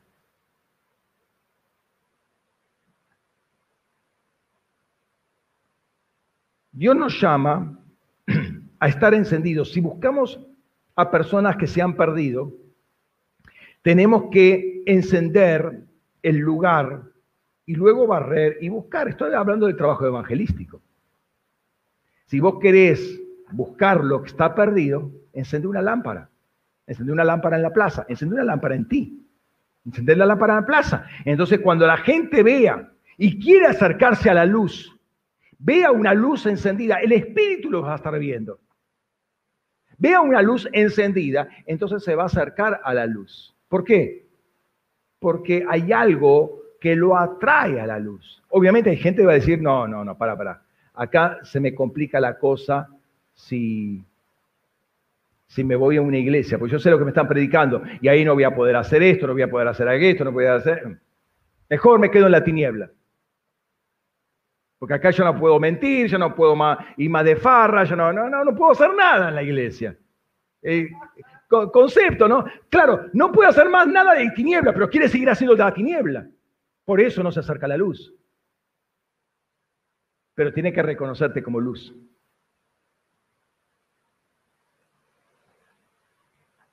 Entonces uno tiene que estar encendido, ¿sí? Para mostrar que hay una luz en ese ambiente de oscuridad. Una de las características de tu entorno es que el entorno sabe si tienes luz. Déjame ponerlo una idea paralela. Tu entorno sabe si eres una persona de autoridad. ¿eh? Dice la parábola, o no la parábola, la palabra, que la sombra de Pedro sanaba a los enfermos. Ya, cuando Pedro pasaba al lado, su sombra era más luminosa que la luz del sol. ¿Sí? Su sombra tenía tal autoridad, la, cercanía de Pedro tenía tal autoridad, estaba tan encendido este hombre, que sanaba a los enfermos. No tenía tocar, hacer oraciones largas en el nombre de Jesús, reprendo acá la sangre, el, el hipotálamo. No, no, no, la sombra, ¿viste? La sombra. La sombra arroja luz. La gente reconocía que en él había, una, eh, había autoridad, había algo, ¿sí? Había una unción particular. Hubo gente dentro de la comunidad, escúchame bien lo que voy a decir ahora, hubo gente dentro de la comunidad de los cristianos que no lo respetó, como no respetó a otros discípulos también, ¿no? No respetó lo que el Espíritu Santo había o estaba haciendo con Pedro, la posición que tenía Pedro, tampoco respetó al Espíritu Santo, obviamente, al no respetar la obra del Espíritu Santo, tampoco respeta al Espíritu Santo. La unción que él tenía. La vez pasada vimos la, la unción del Santo, ¿se acuerdan, no? La unción del Santo. ¿Quién es el Santo? Jesucristo. ¿Quién es la unción del Santo? Es el Espíritu Santo. ¿Se acuerdan de la historia de Ananías y Zafira? Sí, conocida esa historia, ¿no? Dice y le dijo, Pedro, Ananías, ¿por qué llenó Satanás tu corazón para mentir al Espíritu Santo y sustraer del precio de la propiedad? ¿Por qué, se te, ¿Por qué abriste tu corazón a esa mentira, a ese engaño? Y algo similar le dice a la esposa después en 5.9, y ambos dos caen muertos. Gente que no respeta la unción. Pero eh, al no respetar la unción, tampoco reconoce la luz que hay en él o en ella, en, caso de que sea una mujer, ¿no? Por eso ama a la tiniebla. Diótrefes era una persona que no respetaba al apóstol Juan. ¿sí? En realidad no respetaba ninguna autoridad en la iglesia. Eso está en la tercera carta de Juan. Dice, era una persona dentro de la iglesia que andaba en oscuridad y anhelaba los primeros puestos. ¿sí? Es una persona puesta por, por la serpiente para distraer, para confundir a la gente, para confundir a la, autoridad del lugar. ¿sí? Diótrefes. Y Juan le diría, voy a llegar y lo voy a confrontar cara a cara. Y ahí vamos a ver quién tiene luz. Entonces, vemos que en aquel entonces había gente en la iglesia que no andaba en luz y no reconocían la luz que había en otros. Querían permanecer en tiniebla pero la luz tarde o temprano las confrontaba y algunas confrontaciones eran trágicas. Ananías y Zafira como caso particular. Y también vemos en el caso, ¿se acuerdan de Simón el Mago? Que quiso hacer alguna tramoya por ahí y ahí le fue mal. A Elimas el Mago también le fue mal. Cuando vos te confrontás con la luz, eh, la tiniebla va a salir herida, con algunos chichones, si se está resistiendo, se está oponiendo a la, a la luz. Déjale paso a la luz, ¿no? La voluntad primaria de Dios es que vivamos en, luz. Él nos llama a la luz y por el otro lado que reconozcamos a las personas que andan en luz. ¿Para qué? Para asociarnos con ellas, ¿no? No para combatirlas. Ahora, David era una lámpara para Israel. David lo sabía y su entorno también lo sabía. Sus, sus hombres más cercanos sabían esta es la antorcha, lo pone eh, en la Biblia textual, lo pone como antorcha, ¿sí? Una antorcha de Israel. Em, ahora, no solamente sabían esto, es bueno saber, ¿sí? Es bueno eh, valorar, pero eh, ¿para qué sirve una luz en Israel? nota que ahora no es una lámpara para la familia, sino era una lámpara para una nación, para un reino es importante, a ver cuál es eh, el objetivo de una lámpara para, un reino. ¿sí?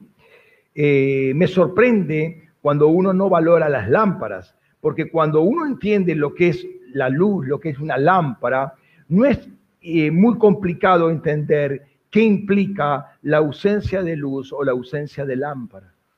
Una persona que para, para quien es indiferente si hay o si no hay luz, hay una sola realidad.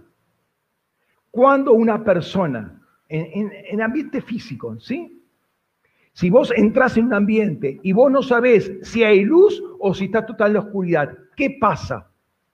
Hay una sola respuesta, esa persona está ciega. Si vos no distinguís entre la luz y la tiniebla, es porque está ciego. Entonces, cualquier persona que tiene un poco de vista, un poco de vista, sabe lo valioso que es la luz. Entonces tenemos que entender qué importante es ser una lámpara, no solamente para familia, o para un trabajo, o para una ciudad, o para una nación. ¿Me está siguiendo? Si no sabes, ¿y para qué sirve? Es que justamente está ciego, entonces no distinguís entre luz y tinieblas. Es lo bien básico. Ser lámparas en nuestros eh, ámbitos de influencia, en nuestro trabajo, en nuestro estudio, ser lámparas en el vecindario o barrio, ser lámparas en la ciudad, ser lámparas en una nación, tiene su importancia, tiene su importancia. Es cierto que no todos estamos llamados a ser lámparas en todos los lugares, es cierto eso, pero sí estamos llamados a ser lámparas y brillar. Y el que no reconoce a una lámpara es porque no reconoce la luz que hay en él o en ella. El que no reconoce una lámpara no entiende la necesidad de la luz porque le da lo mismo, luz y tinieblas. Fíjate lo ciego que puede estar una persona. El que no reconoce una lámpara no entiende la necesidad que, que un ambiente esté iluminado. Y nosotros que vemos, sabemos que, que importante es tener un poco de luz para encontrar cualquier cosa. Pero el que es ciego y que nunca conoció la luz, ¿de qué me estás hablando? No sé de qué estás hablando.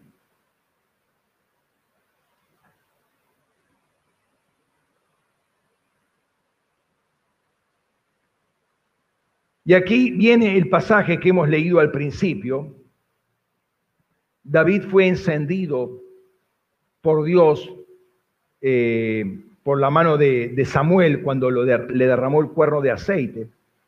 Y lo primero que hizo para, eh, para empezar a brillar, ¿sí? Te tiró el cuerno de aceite. Está bien, desde aquí sos rey. Pero la primera instancia, cuando era un total desconocido, se confronta con Goliat. ¿Sí? ¿Se acuerdan la historia conocida? Primera de Samuel capítulo 17. Historia conocida. Y conocemos también el resultado. Pero desde ese momento, él comenzó a brillar. Y cantaba, ¿se acuerda? Eh, Saúl mató eh, a sus mil y David a sus diez mil. Y empezó a encenderse en celo. Y un espíritu malo lo, empezaba a, invadir a, Saúl. ¿Y quién le solucionaba el problema? David. Y el, peso de influencia, el peso de luz empezó a crecer en David y a disminuir en Saúl. Y del mundo ya lo reconocía, hasta Saúl mismo se dio cuenta, vos vas a ser el rey. Y por eso lo quería perseguir a muerte. Y Jonatán, su hijo, también lo reconocía como rey, cuando el rey era Saúl. ¿Por qué? Porque la luz se deja ver. Y él sabía quién era. Pero aún así no, no levantaba la mano contra el ungido, todavía no. Si Dios lo, lo mantiene en el cargo, lo mantiene en el cargo. Él era una lámpara y, la gente comenzó a reconocerlo. Cuando consideramos el pasaje que hemos leído al principio, entendemos que primeramente habían pasado muchos años de este suceso, desde Goliat. Pero acá se levantaron otros gigantes más, otra generación de gigantes, también los filisteos, quizás parientes de, de aquel original Goliat. Y ya David no era un muchacho, sino una persona mayor, ya tenía sus años. Porque dice ahí la palabra ¿Eh? De nuevo hubo guerra de los filisteos contra Israel y bajó David con sus siervos y mientras luchaba contra los filisteos, dice, David se cansó. No es pecado cansarse. Era una persona mayor, estaría en los 60 quizás ya, o más. Se cansó en medio de una guerra, uno tiene que tener un, uno hace un, desgaste de energía bastante importante, ¿no? Eh, y el enemigo siempre busca la cabeza. Y en este caso, la cabeza de Israel, que era justamente David. ¿Qué busca el enemigo? Apagar la lámpara. ¿Mm? Y, eh, y, dice el texto, versículo 16, e Isi Benob, que era uno de los hijos de Rafa, cuya lanza pesaba 600 ciclos de bronce y estaba eh, ceñido con una espada nueva, dispuso matar a David. Se dispuso matar a David. O sea, vamos al blanco. Herirás al pastor y las ovejas se dispersarán. Apagas la lámpara y todo Israel queda en tinieblas. Entonces, si vos una luz, sabé, tenés entendido, tenés bien en claro, toda la artillería del enemigo va a, ver, va a apuntar para apagar tu lámpara. Porque sos un peligro. Como lámpara eres un peligro. ¿Por qué? Porque la lámpara diferencia lo que es luz de lo que es tiniebla. En tu luz vemos la luz. La lámpara no va a dejar lugar para sombras. Entonces, es interesante que ahí estaba la espada. Recordemos que en el tiempo de Goliat el tema era la espada. Israel no tenía instrumentos de hierro. Goliat tenía una espada enorme. ¿sí? Y acá aparece este gigante, ah, Isbibenob, con una espada también, ¿no? Ahora, fíjate lo que, les dicen los eh, Abisai y los hombres de David. Pero Abisai, hijo de Sarbia, lo ayudó e hirió al filisteo y lo mató. Entonces los hombres de David le juraron diciendo, no saldrás más con nosotros a la batalla, no sea que se apague la antorcha de Israel. O sea, no sea que te maten y se apague la antorcha. Abisai mata al gigante, pero los hombres confrontan a David y dice que no van a salir. ¿Por qué? Porque estás viejo. Pero aunque seas viejo, servís como luz para Israel. Porque juzgás con justicia. Porque llevas al país a la justicia. Otros pueden pelear, otros que son más jóvenes, tienen más fuerza, tienen más habilidades, pueden pelear. El arte de la guerra lo sabemos, pero vos sos una lámpara. O sea, entendimiento de la gente de quién era la lámpara. No era, bueno, si está, no está, es lo mismo. Que lo haga el pastor. Que lo haga el pastor total. Yo vengo acá para escuchar palabra. Acá ellos valoraban la lámpara en el lugar. ¿eh? Que Él se quede ahí en el palacio administrando. Notemos que no se apague la antorcha de Israel. Es muy importante que no se apague la luz de la ciudad. De hecho, cuando hay un apagón, ¿sí? Los únicos que se deleitan son los chorros. Pero la gente que más o menos, más o menos, no te digo que son querubines, pero más o menos que quieren vivir bien, cierran todo cuatro candados. ¿Por qué? Porque saben que la tiniebla está suelta. Y hay gente que se aprovecha del lugar cuando la ciudad no tiene luz. Ahora, hablemos de la luz del Espíritu. Cuando la, la ciudad no tiene una lámpara. ¿Qué, vos, te pusiste a pensar, ¿no me habrá llamado Dios para hacer una lámpara de la ciudad? ¿Quién yo? Lo mismo está respondiendo como respondió Gedeón. ¿Quién yo? Si Dios te llama, ¿hay algo imposible para Dios? ¿Hay algo que no sepa Dios? Pero vos, ¿cómo te sabés a vos mismo? ¿Cómo te entendés a vos mismo? Qué importante es que una ciudad tenga una lámpara. Qué importante es que un país tenga una luz. Si no, entendemos por qué un país anda a los tumbos y va a barranca abajo, porque no tiene una lámpara. Tampoco la busca. ¿Se acuerdan de Josías? ¿De Josías? ¿Se acuerdan de Josías? ¿Sí? ¿Se acuerdan cómo muere Josías?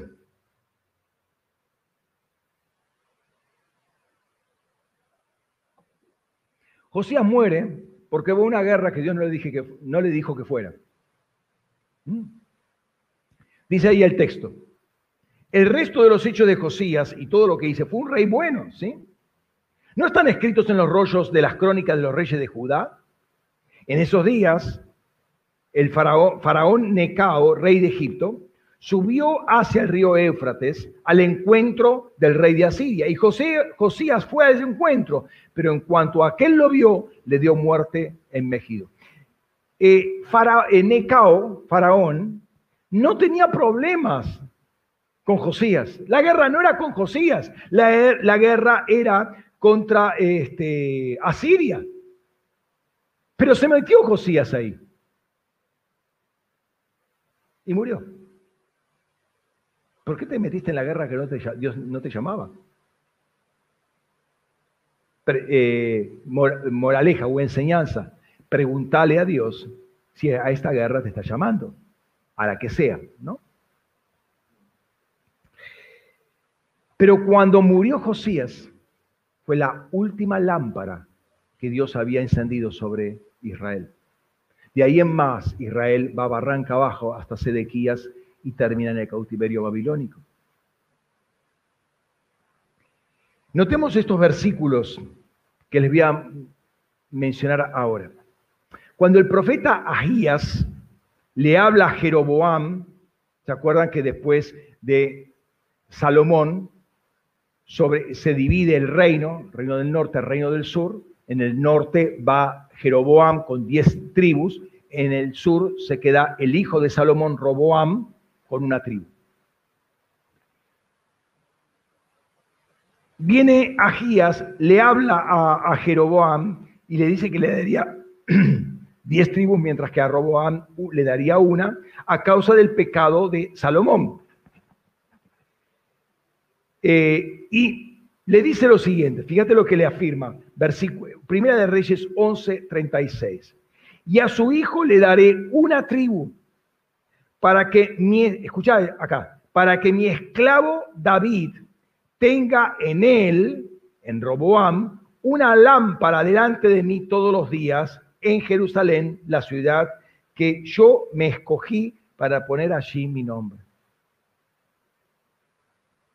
Para que mi esclavo David tenga en Roboam una lámpara delante de mí. La lámpara la sigue teniendo David, pero en la vida de eh, Roboam.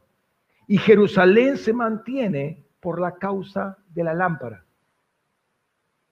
Una ciudad se mantiene en pie por causa de la lámpara. Ahora, no era por Roboam, porque Roboam fue un desastre. Fue por David, su abuelo. David, Salomón, Roboam. Por su abuelo. Su abuelo amó al Señor, Dios lo encendió y la lámpara todavía sigue en su nieto. Mira qué importante es amar al Señor y ser una lámpara porque hay una por causa de la obra que vos hiciste. Aún tus hijos que pueden no ser tan amantes del Señor como vos, por causa de la lámpara que encendió en ti, hay una lámpara en él. A la muerte de Roboam le, sucede su hijo Abiam, bisnieto de David. Y dice el autor del libro de Reyes, que tradicionalmente es Jeremías, que Abiam fue un rey malo. Dice, versículo 15.3 de Primera de Reyes, dice ahí, y anduvo en todos los pecados que había cometido su padre antes que él, o sea, Roboam. Su corazón no fue íntegro con Yahvé su Elohim, como el corazón de su, David su padre, su, bisnieto, su bisabuelo. Y luego agrega lo siguiente, versículos 4 y 5, dice, pero por amor a David, Yahvé su Elohim le dio una lámpara en Jerusalén, levantando a un hijo suyo después de él y manteniendo en pie a Jerusalén. Nuevamente, Jerusalén se mantiene en pie gracias a la lámpara, no a Abiam, a la lámpara que había en Abiam, que era la lámpara de David. Porque David había hecho lo recto ante los ojos de Yahvé sin apartarse de ninguna cosa que él le había ordenado todos los días de su vida, excepto en el asunto de Urías Eteo. Entonces Jerusalén se mantenía en pie por causa de esa lámpara que, los, eh, que dio Dios a Abiam eh, porque David había hecho lo recto delante de Dios, ¿no? O sea que Abiam pudo reinar por amor y por la obediencia que David le había tenido a Dios. ¿Sí? no fue un estadista, no fue un estratega del calibre de, David. No es que él con su sabiduría y con su esfuerzo pudo mantener la ciudad de Jerusalén y el reino de Judá adelante. No, eso lo hizo la lámpara. Era David que todavía influía en su bisnieto.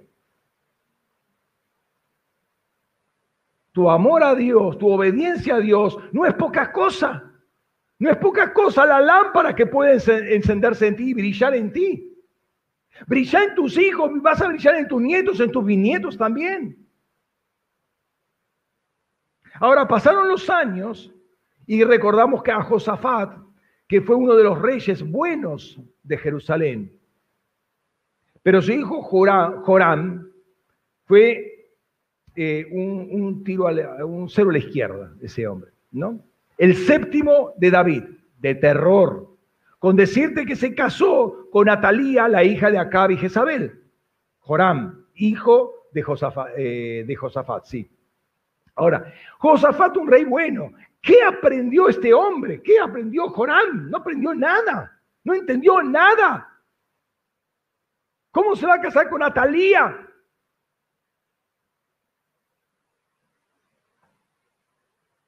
Dicen las escrituras, pero Yahvé no quiso destruir a Judá a causa de su esclavo David, pues le había prometido darle a él y a sus hijos una lámpara para siempre.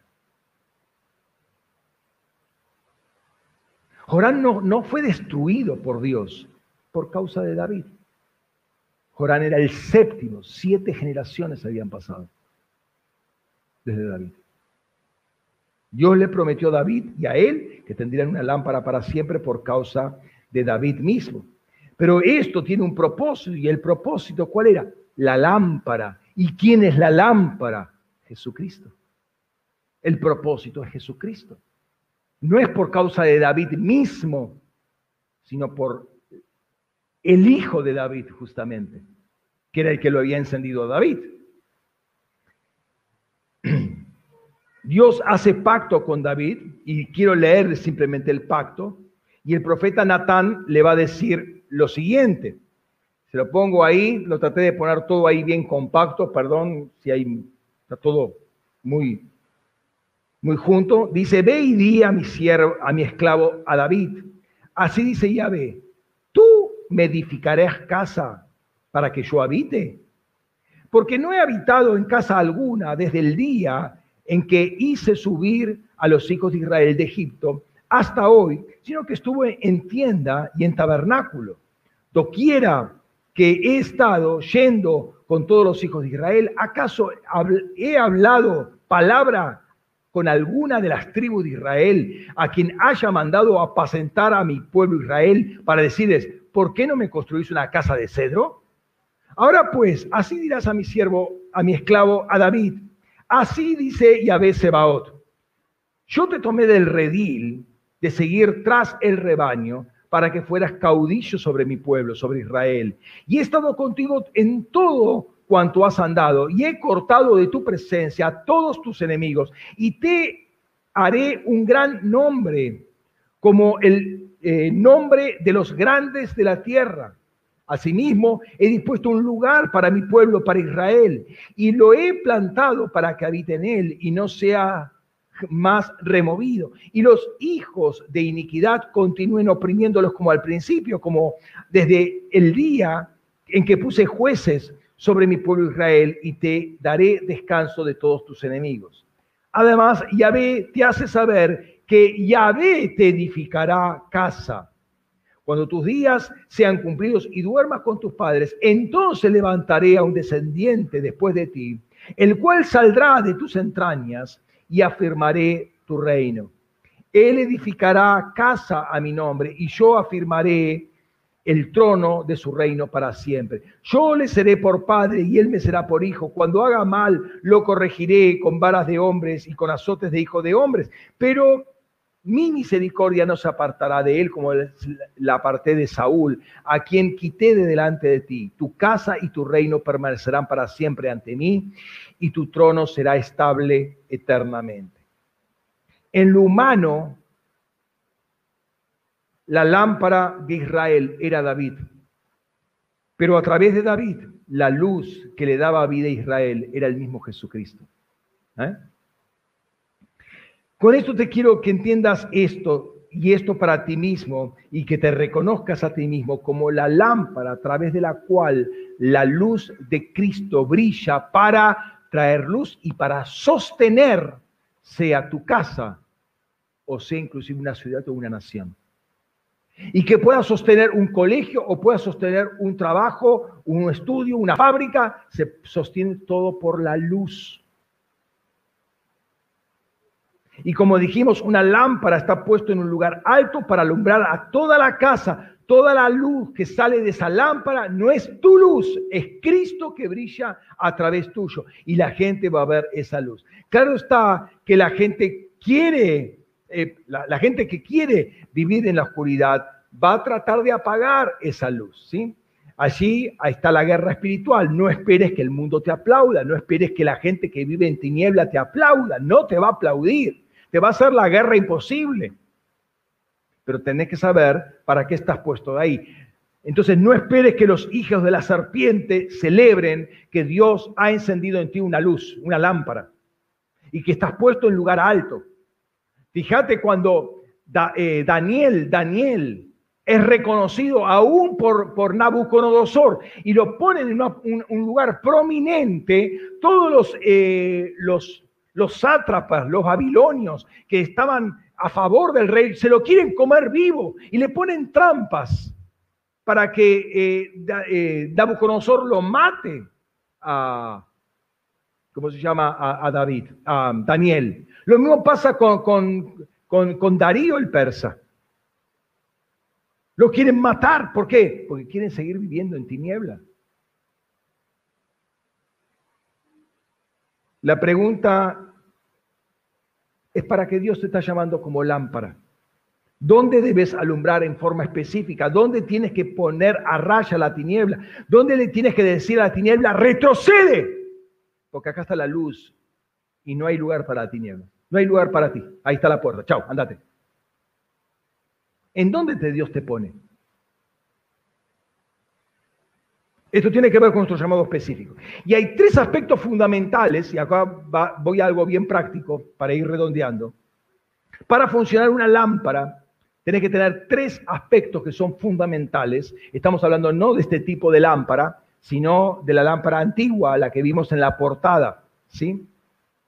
La lámpara en aquel tiempo era un recipiente de arcilla, ¿sí? Con dos agujeritos, o uno, pero ponerle dos agujeritos, uno por donde salía una mecha, un pedazo de algodón, otro un agujero más grande por donde se vertía el aceite para que el aceite impregne la mecha, ¿sí?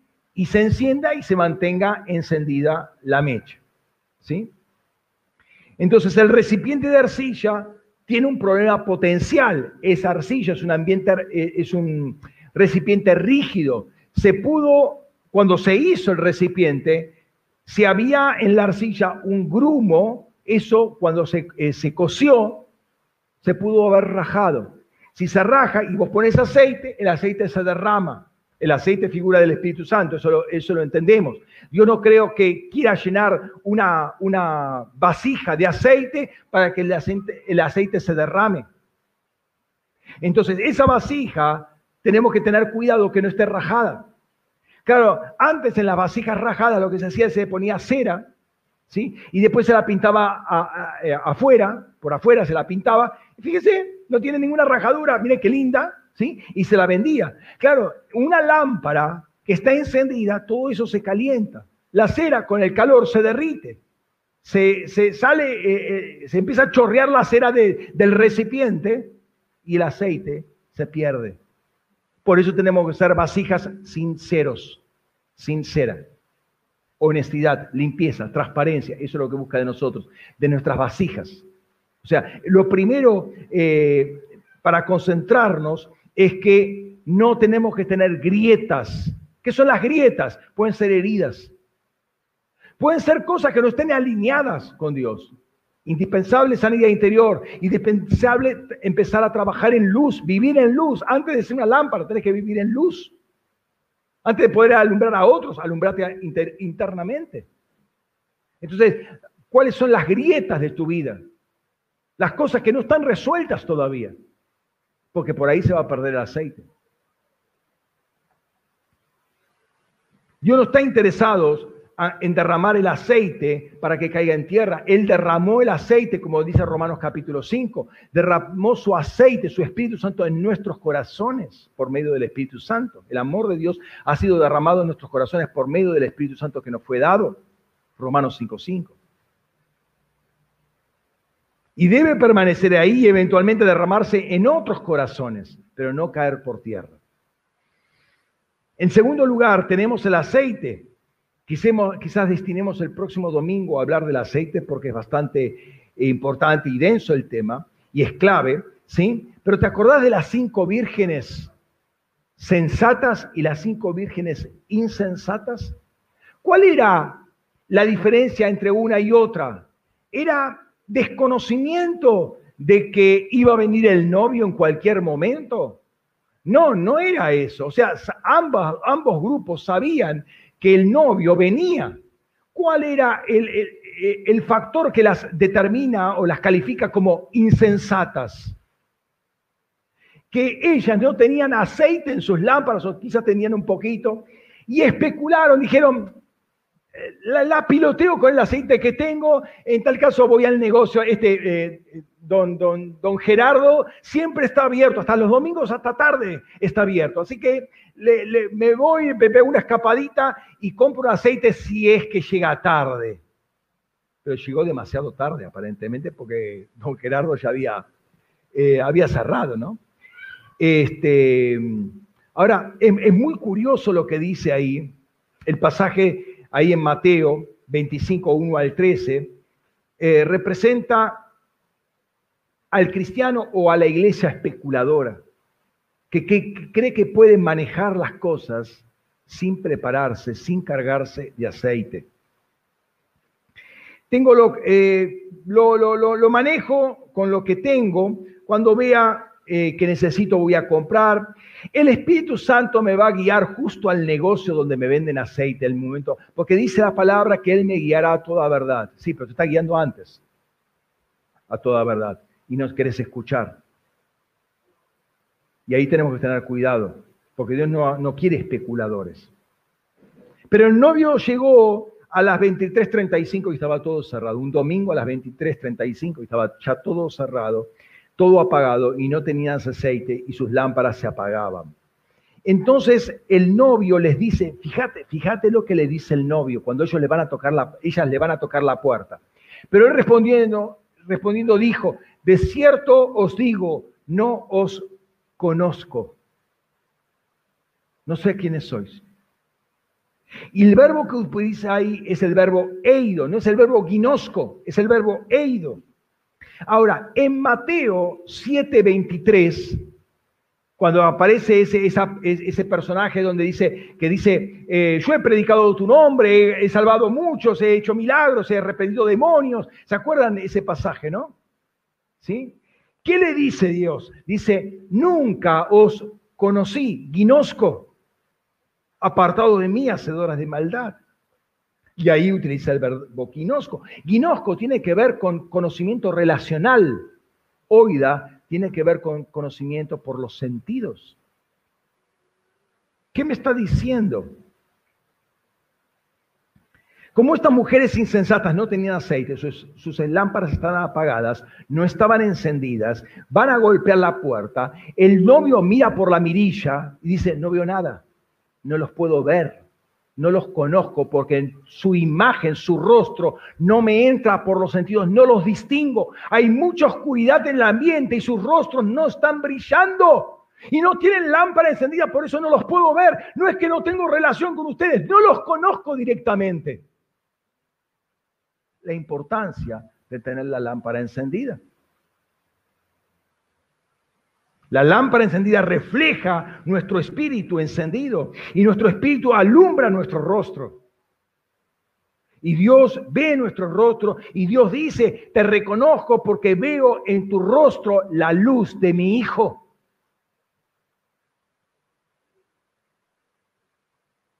O directamente, no veo ningún rostro conocido. No lo veo, no hay luz. Porque somos conocidos por el Padre en el Hijo. Y si no tenemos la luz del Hijo, no tenemos luz. Y Dios no nos conoce.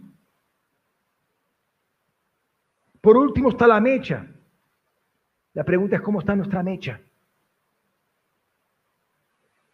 Sabes que una mecha, lo puedes ver en una velita, ¿no? Una vela, la mecha, la puntita de la mecha está negra. ¿Qué quiere decir que la mecha esté negra? Ese pedacito de algodón, ese hilito de algodón, donde no está negro es porque hay aceite o cera derretida que cubre y lo que se está quemando es el aceite o la cera. Pero cuando la mecha está negra, lo que se está quemando es la mecha. ¿Por qué? Porque ya el aceite no llega ahí. En consecuencia, el tamaño de la, tamaño de la luz, de la llama, va disminuyendo, va disminuyendo, va disminuyendo. ¿Por qué? Porque todo eso es carbón, la mecha carbonizada, eso no se encienda. Eso te consume, te chupa energía y la luz se apaga, se apaga, se apaga, se apaga, se apaga. ¿Qué quiere decir que la mecha esté carbonizada? que estás trabajando en algodón, estás trabajando en mecha y no estás trabajando en aceite. En otras palabras, estás trabajando en la carne y no en el espíritu. Estás trabajando en tu propia fuerza y no hay luz. La luz se va achicando.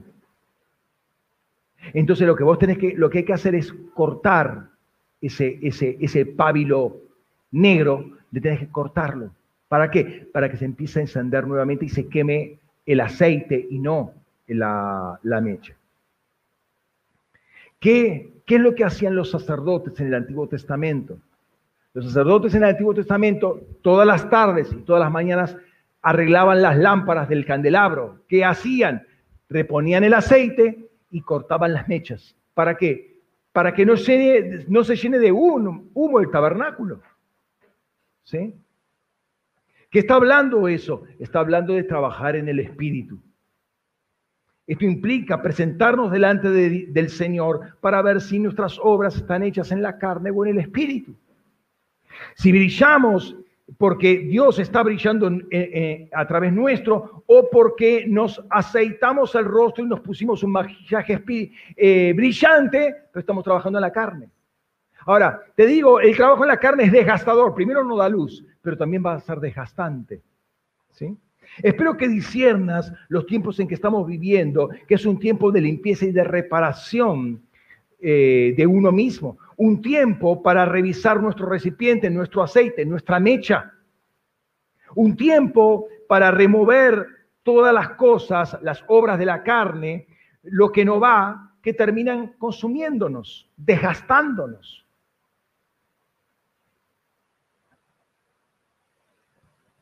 ¿Por qué una mecha en aceite no se consume? Porque está el aceite que se está consumiendo. ¿Por qué la zarza de Moisés estaba encendida y no se consumía? Por la misma razón. Porque estaba el Espíritu Santo ahí. ¿Por qué Daniel, o, mejor dicho, los amigos de Daniel, se metieron en el horno de fuego y ni, olor a, quemado tenían, ni el pelo se les había quemado? Porque el Espíritu Santo lo estaba removiendo, lo estaba envolviendo.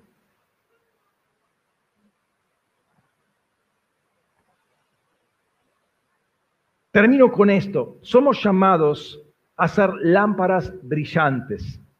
Somos llamados a alumbrar. La oscuridad de la noche demanda una luz poderosa. Estamos viviendo en tiempos de mucha tiniebla, mucha confusión. Hermano, no te engañes, mucha tiniebla, mucha confusión, mucha oscuridad. Dios encendió una lámpara hace dos mil años que se llama iglesia y hoy tiene que brillar más que nunca. Debes brillar en tu familia, pero también debes brillar en otros lugares, en tu trabajo, en tus estudios, en tus negocios, en tu iglesia, en tu ciudad. Tienes que brillar. Somos llamados a brillar. Y esto encaja con la idea de las casas en luz. Imagínate qué importante. Una casa ya no es una persona, sino es el papá, la mamá, los hijos, todos brillando en ese, ese hogar, adorando a Dios juntos. Mira qué importante es una lámpara, una casa de luz. Es una antorcha en una ciudad. No es poca cosa. No es un detalle menor, no es un capricho de un pastor, de un diseño medio estrambótico. No, es una antorcha que está brillando en esa ciudad. Y mínimamente todos tenemos esa obligación de que el barrio se entere que hay una casa de luz.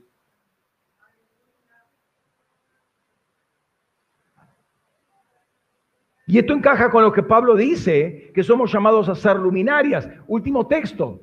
Haced todo sin murmuraciones ni discusiones. La luz no habla murmuraciones y discusión, no discute. ¿eh? Para que seáis irreprensibles y sencillos, hijos de Dios sin tacha en medio de esta generación perversa y depravada, entre los cuales resplandecéis como luminares en el mundo, haciendo firmemente la palabra de vida para que la para gloria mía en el día de Cristo, de que no corrí en vano, ni en vano me fatigué. Somos llamados a brillar. Lámparas, las lámparas encendidas se ponen en un lugar alto. Si Dios te encendió, sabe que estás en un lugar más alto que antes. Estás en un lugar alto y más alto que antes. ¿Sí? En efecto, dice que estamos sentados en los celestiales. Es un lugar alto. Si estás allí es porque estás encendido y si estás encendido es porque estás ahí. Las dos, no cabe otra posibilidad. Y se combate la tiniebla no con tiniebla, la tiniebla se combate con luz. Tenés que brillar para combatir, para que la, la tiniebla retroceda. Con la luz que Él nos dio en Cristo. No es mi luz, no es mi sabiduría, no es mi conocimiento, no es mi experiencia, no, no son los años que tengo es la luz de Cristo que debe, eh, debe brillar a través de nuestro. Así que te animo a revisar en este tiempo, ¿qué es este tiempo? De acá hasta la Pascua. Eh, el, jueves, creo, puse un mensaje en el, chofer, en el para estamos, estar mínimamente tres semanas, mínimamente tres semanas, revisando nuestras lámparas. Implica recipiente, Implica aceite, implica mecha. ¿Cómo están? Si tenés que cortar pábilos, cortalos, hermano. ¿Cómo se corta un pábilo? Elimina Facebook. ¿Cómo se corta? Elimina Instagram. Elimina cuánta cosa que no sirva, que no aprovecha, que no eh, te, hace alumbrar, hermano. Eso te apaga las lámparas, te, te saca tiempo. Elimina cosas improductivas cosas que te distraen. Concentrate en las cosas de Dios. Concentrate estar llena. Tu lámpara tiene que estar llena de aceite, del aceite que viene del cielo, lleno del Espíritu. Revisa tu, tu, recipiente si no tiene rajaduras, si no tiene grietas, si no hay pecado, hermano, ese es el punto. Revisalo, porque el aceite se pierde por ahí. Tres semanas para revisarnos, 21 días. Nuestra lámpara tiene que estar brillante. Antes de la Pascua, nuestras lámparas tienen que estar brillando. Si estás en, si, si estás en Cristo, estás encendido. Si no estás encendido, bueno, Vamos a orar para que te enciendas. ¿Sí? Vamos a orar por, por esa actividad, por, por ese encendido ahora. Pero el encendido es para que alumbremos. No cabe otra cosa. No somos lámparas de decoración. No es decoración eclesiástica. Es un mensaje muy poderoso a la tiniebla y al mundo. Es decirle acá, decirles a la tiniebla, acá soy luz, tómatelas a las tinieblas. Es eso. Y ahí empieza la guerra.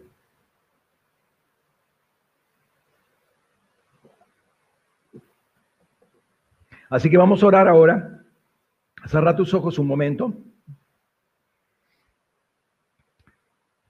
Padre, gracias por este tiempo. Bendecimos tu nombre, Señor. Gracias por esta palabra que se ha podido soltar, Señor. Es una, una palabra de luz, una palabra de encendido, una palabra que establece un límite, una frontera bastante bien clara, bien definida de lo que tú quieres y a donde tú nos quieres eh, enviar para alumbrar. Padre, Señor, declaro, declaro y te, te, animo, hermano, que si vos crees esto, también lo declares. Soy lámpara, soy lámpara, declaralo, decirlo, soy lámpara, soy lámpara encendida, soy lámpara puesta en lugar alto. Soy lámpara, convencete de esa realidad. Soy lámpara puesta en lugar alto. Soy lámpara, soy luz, soy lumbrera que está ubicado en los celestiales para alumbrar, para que la multiforme sabiduría de Dios sea ella dada a conocer por lo, a los principados y potestades por medio de la iglesia. Recordá ese versículo de Efesios 3:10.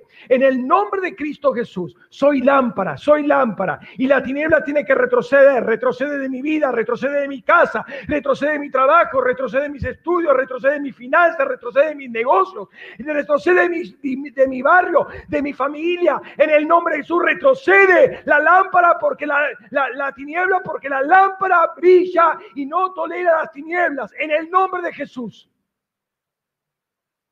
Padre, en el nombre de Jesús oro por mi hermano, por mi hermana, Señor, para que corte ese pábilo que humea, ese pábilo que echa todo mucho humo en el nombre de Cristo Jesús. Ahora, ahora en el nombre de Jesús, para que sea llena del Espíritu de Dios esa lámpara, una lámpara sin grietas, una lámpara sin rajaduras, que sea llena del Espíritu de Dios y alumbre con toda potencia en el lugar donde tú lo ubicas, en el nombre de Cristo Jesús. Declaro los principados y potestades como lámpara que soy, en el nombre de Jesús, ubicado ahí por la gracia y la fe de Jesucristo, en el nombre de Jesús, que retroceden ahora con todas las tinieblas en este barrio, en esta ciudad, en, en San Justo, en el nombre de Cristo Jesús, retroceden ahora las tinieblas.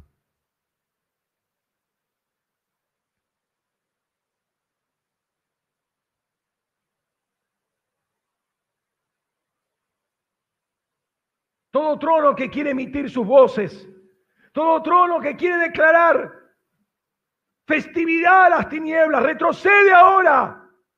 Y particularmente en estos días de oscuridad que se quiere invadir a toda una nación, a las naciones enteras. En el nombre de Cristo Jesús, declaramos que la luz pone a raya las tinieblas. En el nombre de Jesús, retrocede tiniebla con tu carnaval, retrocede.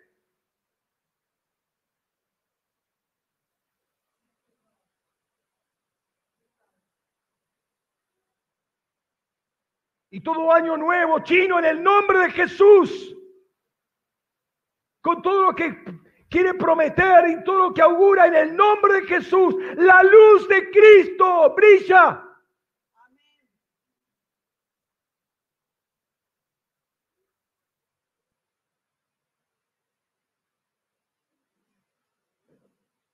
Señor, en el nombre de Jesús.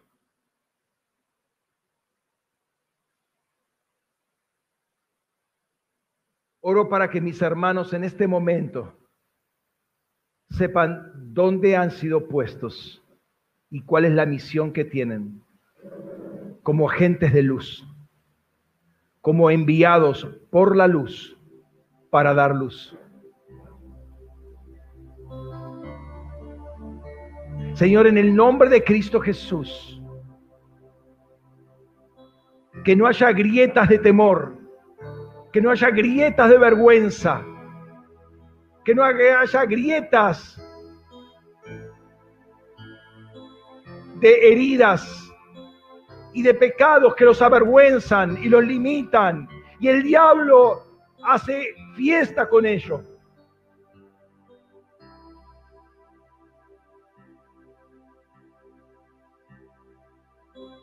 Te invito, hermano, a que si hay grietas en tu recipiente, no le pongas cera. Vengas a las manos del alfarero para que te haga de nuevo. Tu recipiente no puede tener grietas.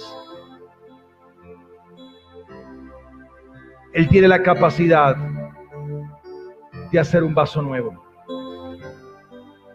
Él tiene la capacidad de sanar toda herida.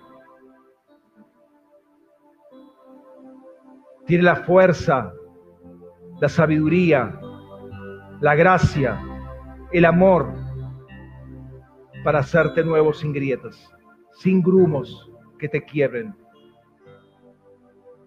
Venía a las manos del alfarero, venía a las manos sanadoras de Cristo, para que saque todo estigma que te reclama la tiniebla, toda la ilegalidad que, que toca la puerta, una y otra vez de tu corazón y te dice que tenés esto y que tenés aquello. Y toda mentira del diablo que te quiere poner cuando la Biblia dice, ¿quién acusará a los escogidos de Dios? Sea rechazada en el nombre de Jesús.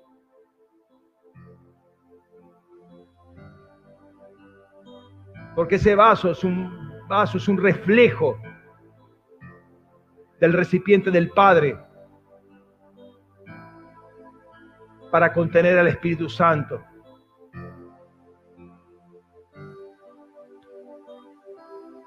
Bendito sea el nombre de Jesús.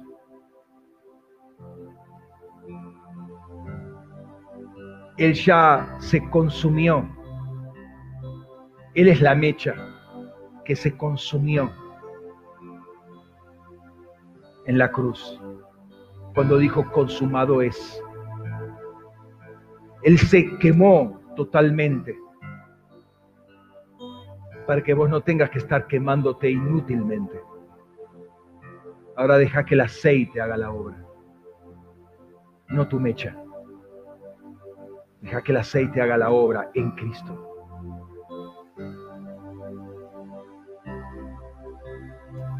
Bendecimos tu nombre, Padre. Gracias por este tiempo, Rey. Gracias, Rey. Te adoramos, Señor. Te adoramos, Jesús. Aleluya.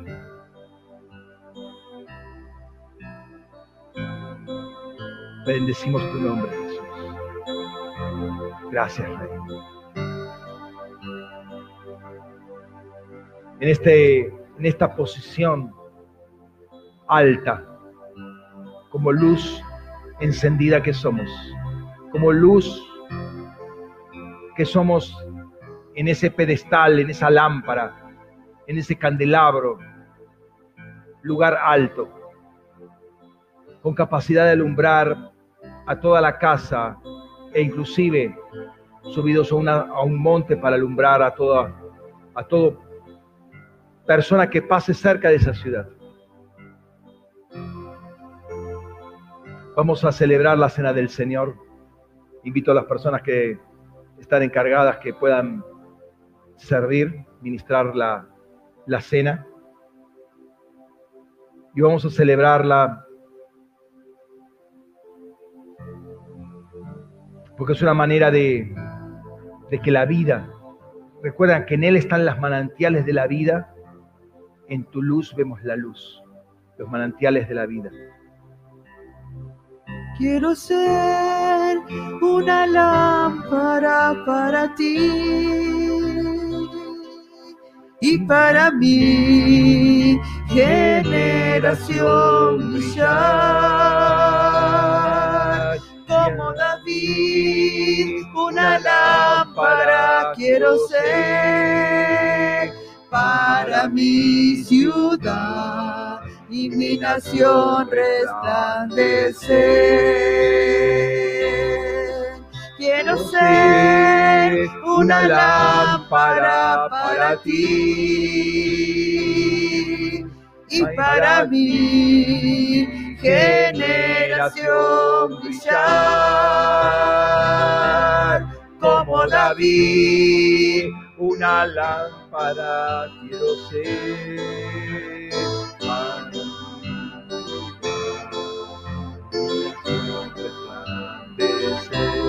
Más fuerte, todos juntos. Quiero ser una lámpara para ti y para mi generación brillar. Como David, una lámpara quiero ser para mi ciudad y mi nación resplandecer. Que no se apague Mi lámpara. que tu aceite en mí no deje de fluir. Que en mí tu luz brille por siempre a ti. Señor, que no se apague mi lámpara, que tu aceite en mí no deje de fluir, que mi luz brille por siempre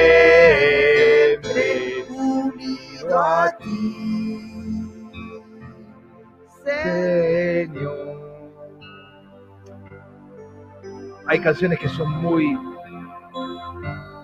descriptivas, casi que son parábolas,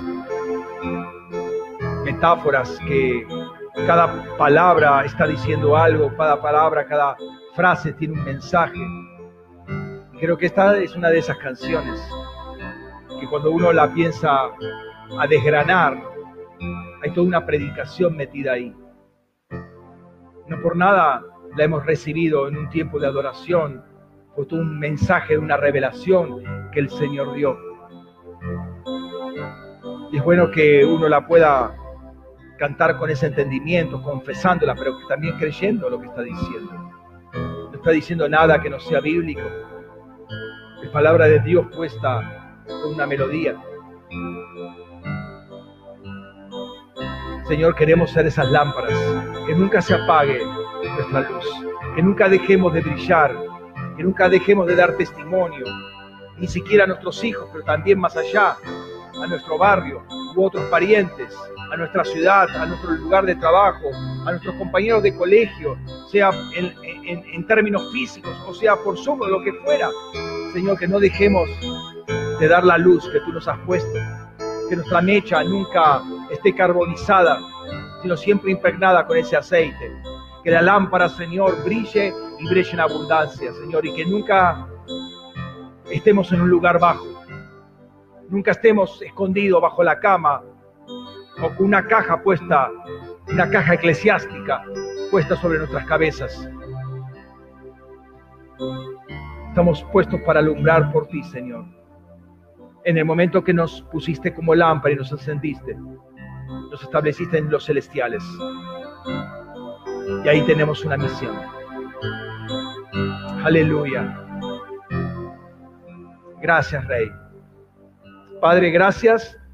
También te damos por este pan y esta copa, Señor, que queremos celebrar, honrar porque es palabra tuya y no es una palabra vacía o una palabra para llenar un espacio, sino que tiene un fuerte contenido, Señor. Un contenido que hace a nuestra esencia, que hace a que finalmente nuestra luz brille. Que finalmente que ese manantial de vida esté trabajando en nuestros corazones y brillando en nosotros y dándonos vida.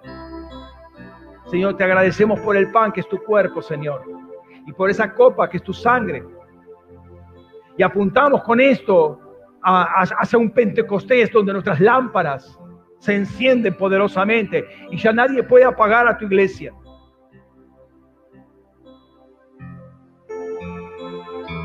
Señor, en el nombre de Jesús, bendecimos este pan que lo tomamos con acción de gracias y bendecimos la copa y participamos de ellos en tu precioso nombre, Jesús. Amén. Amén.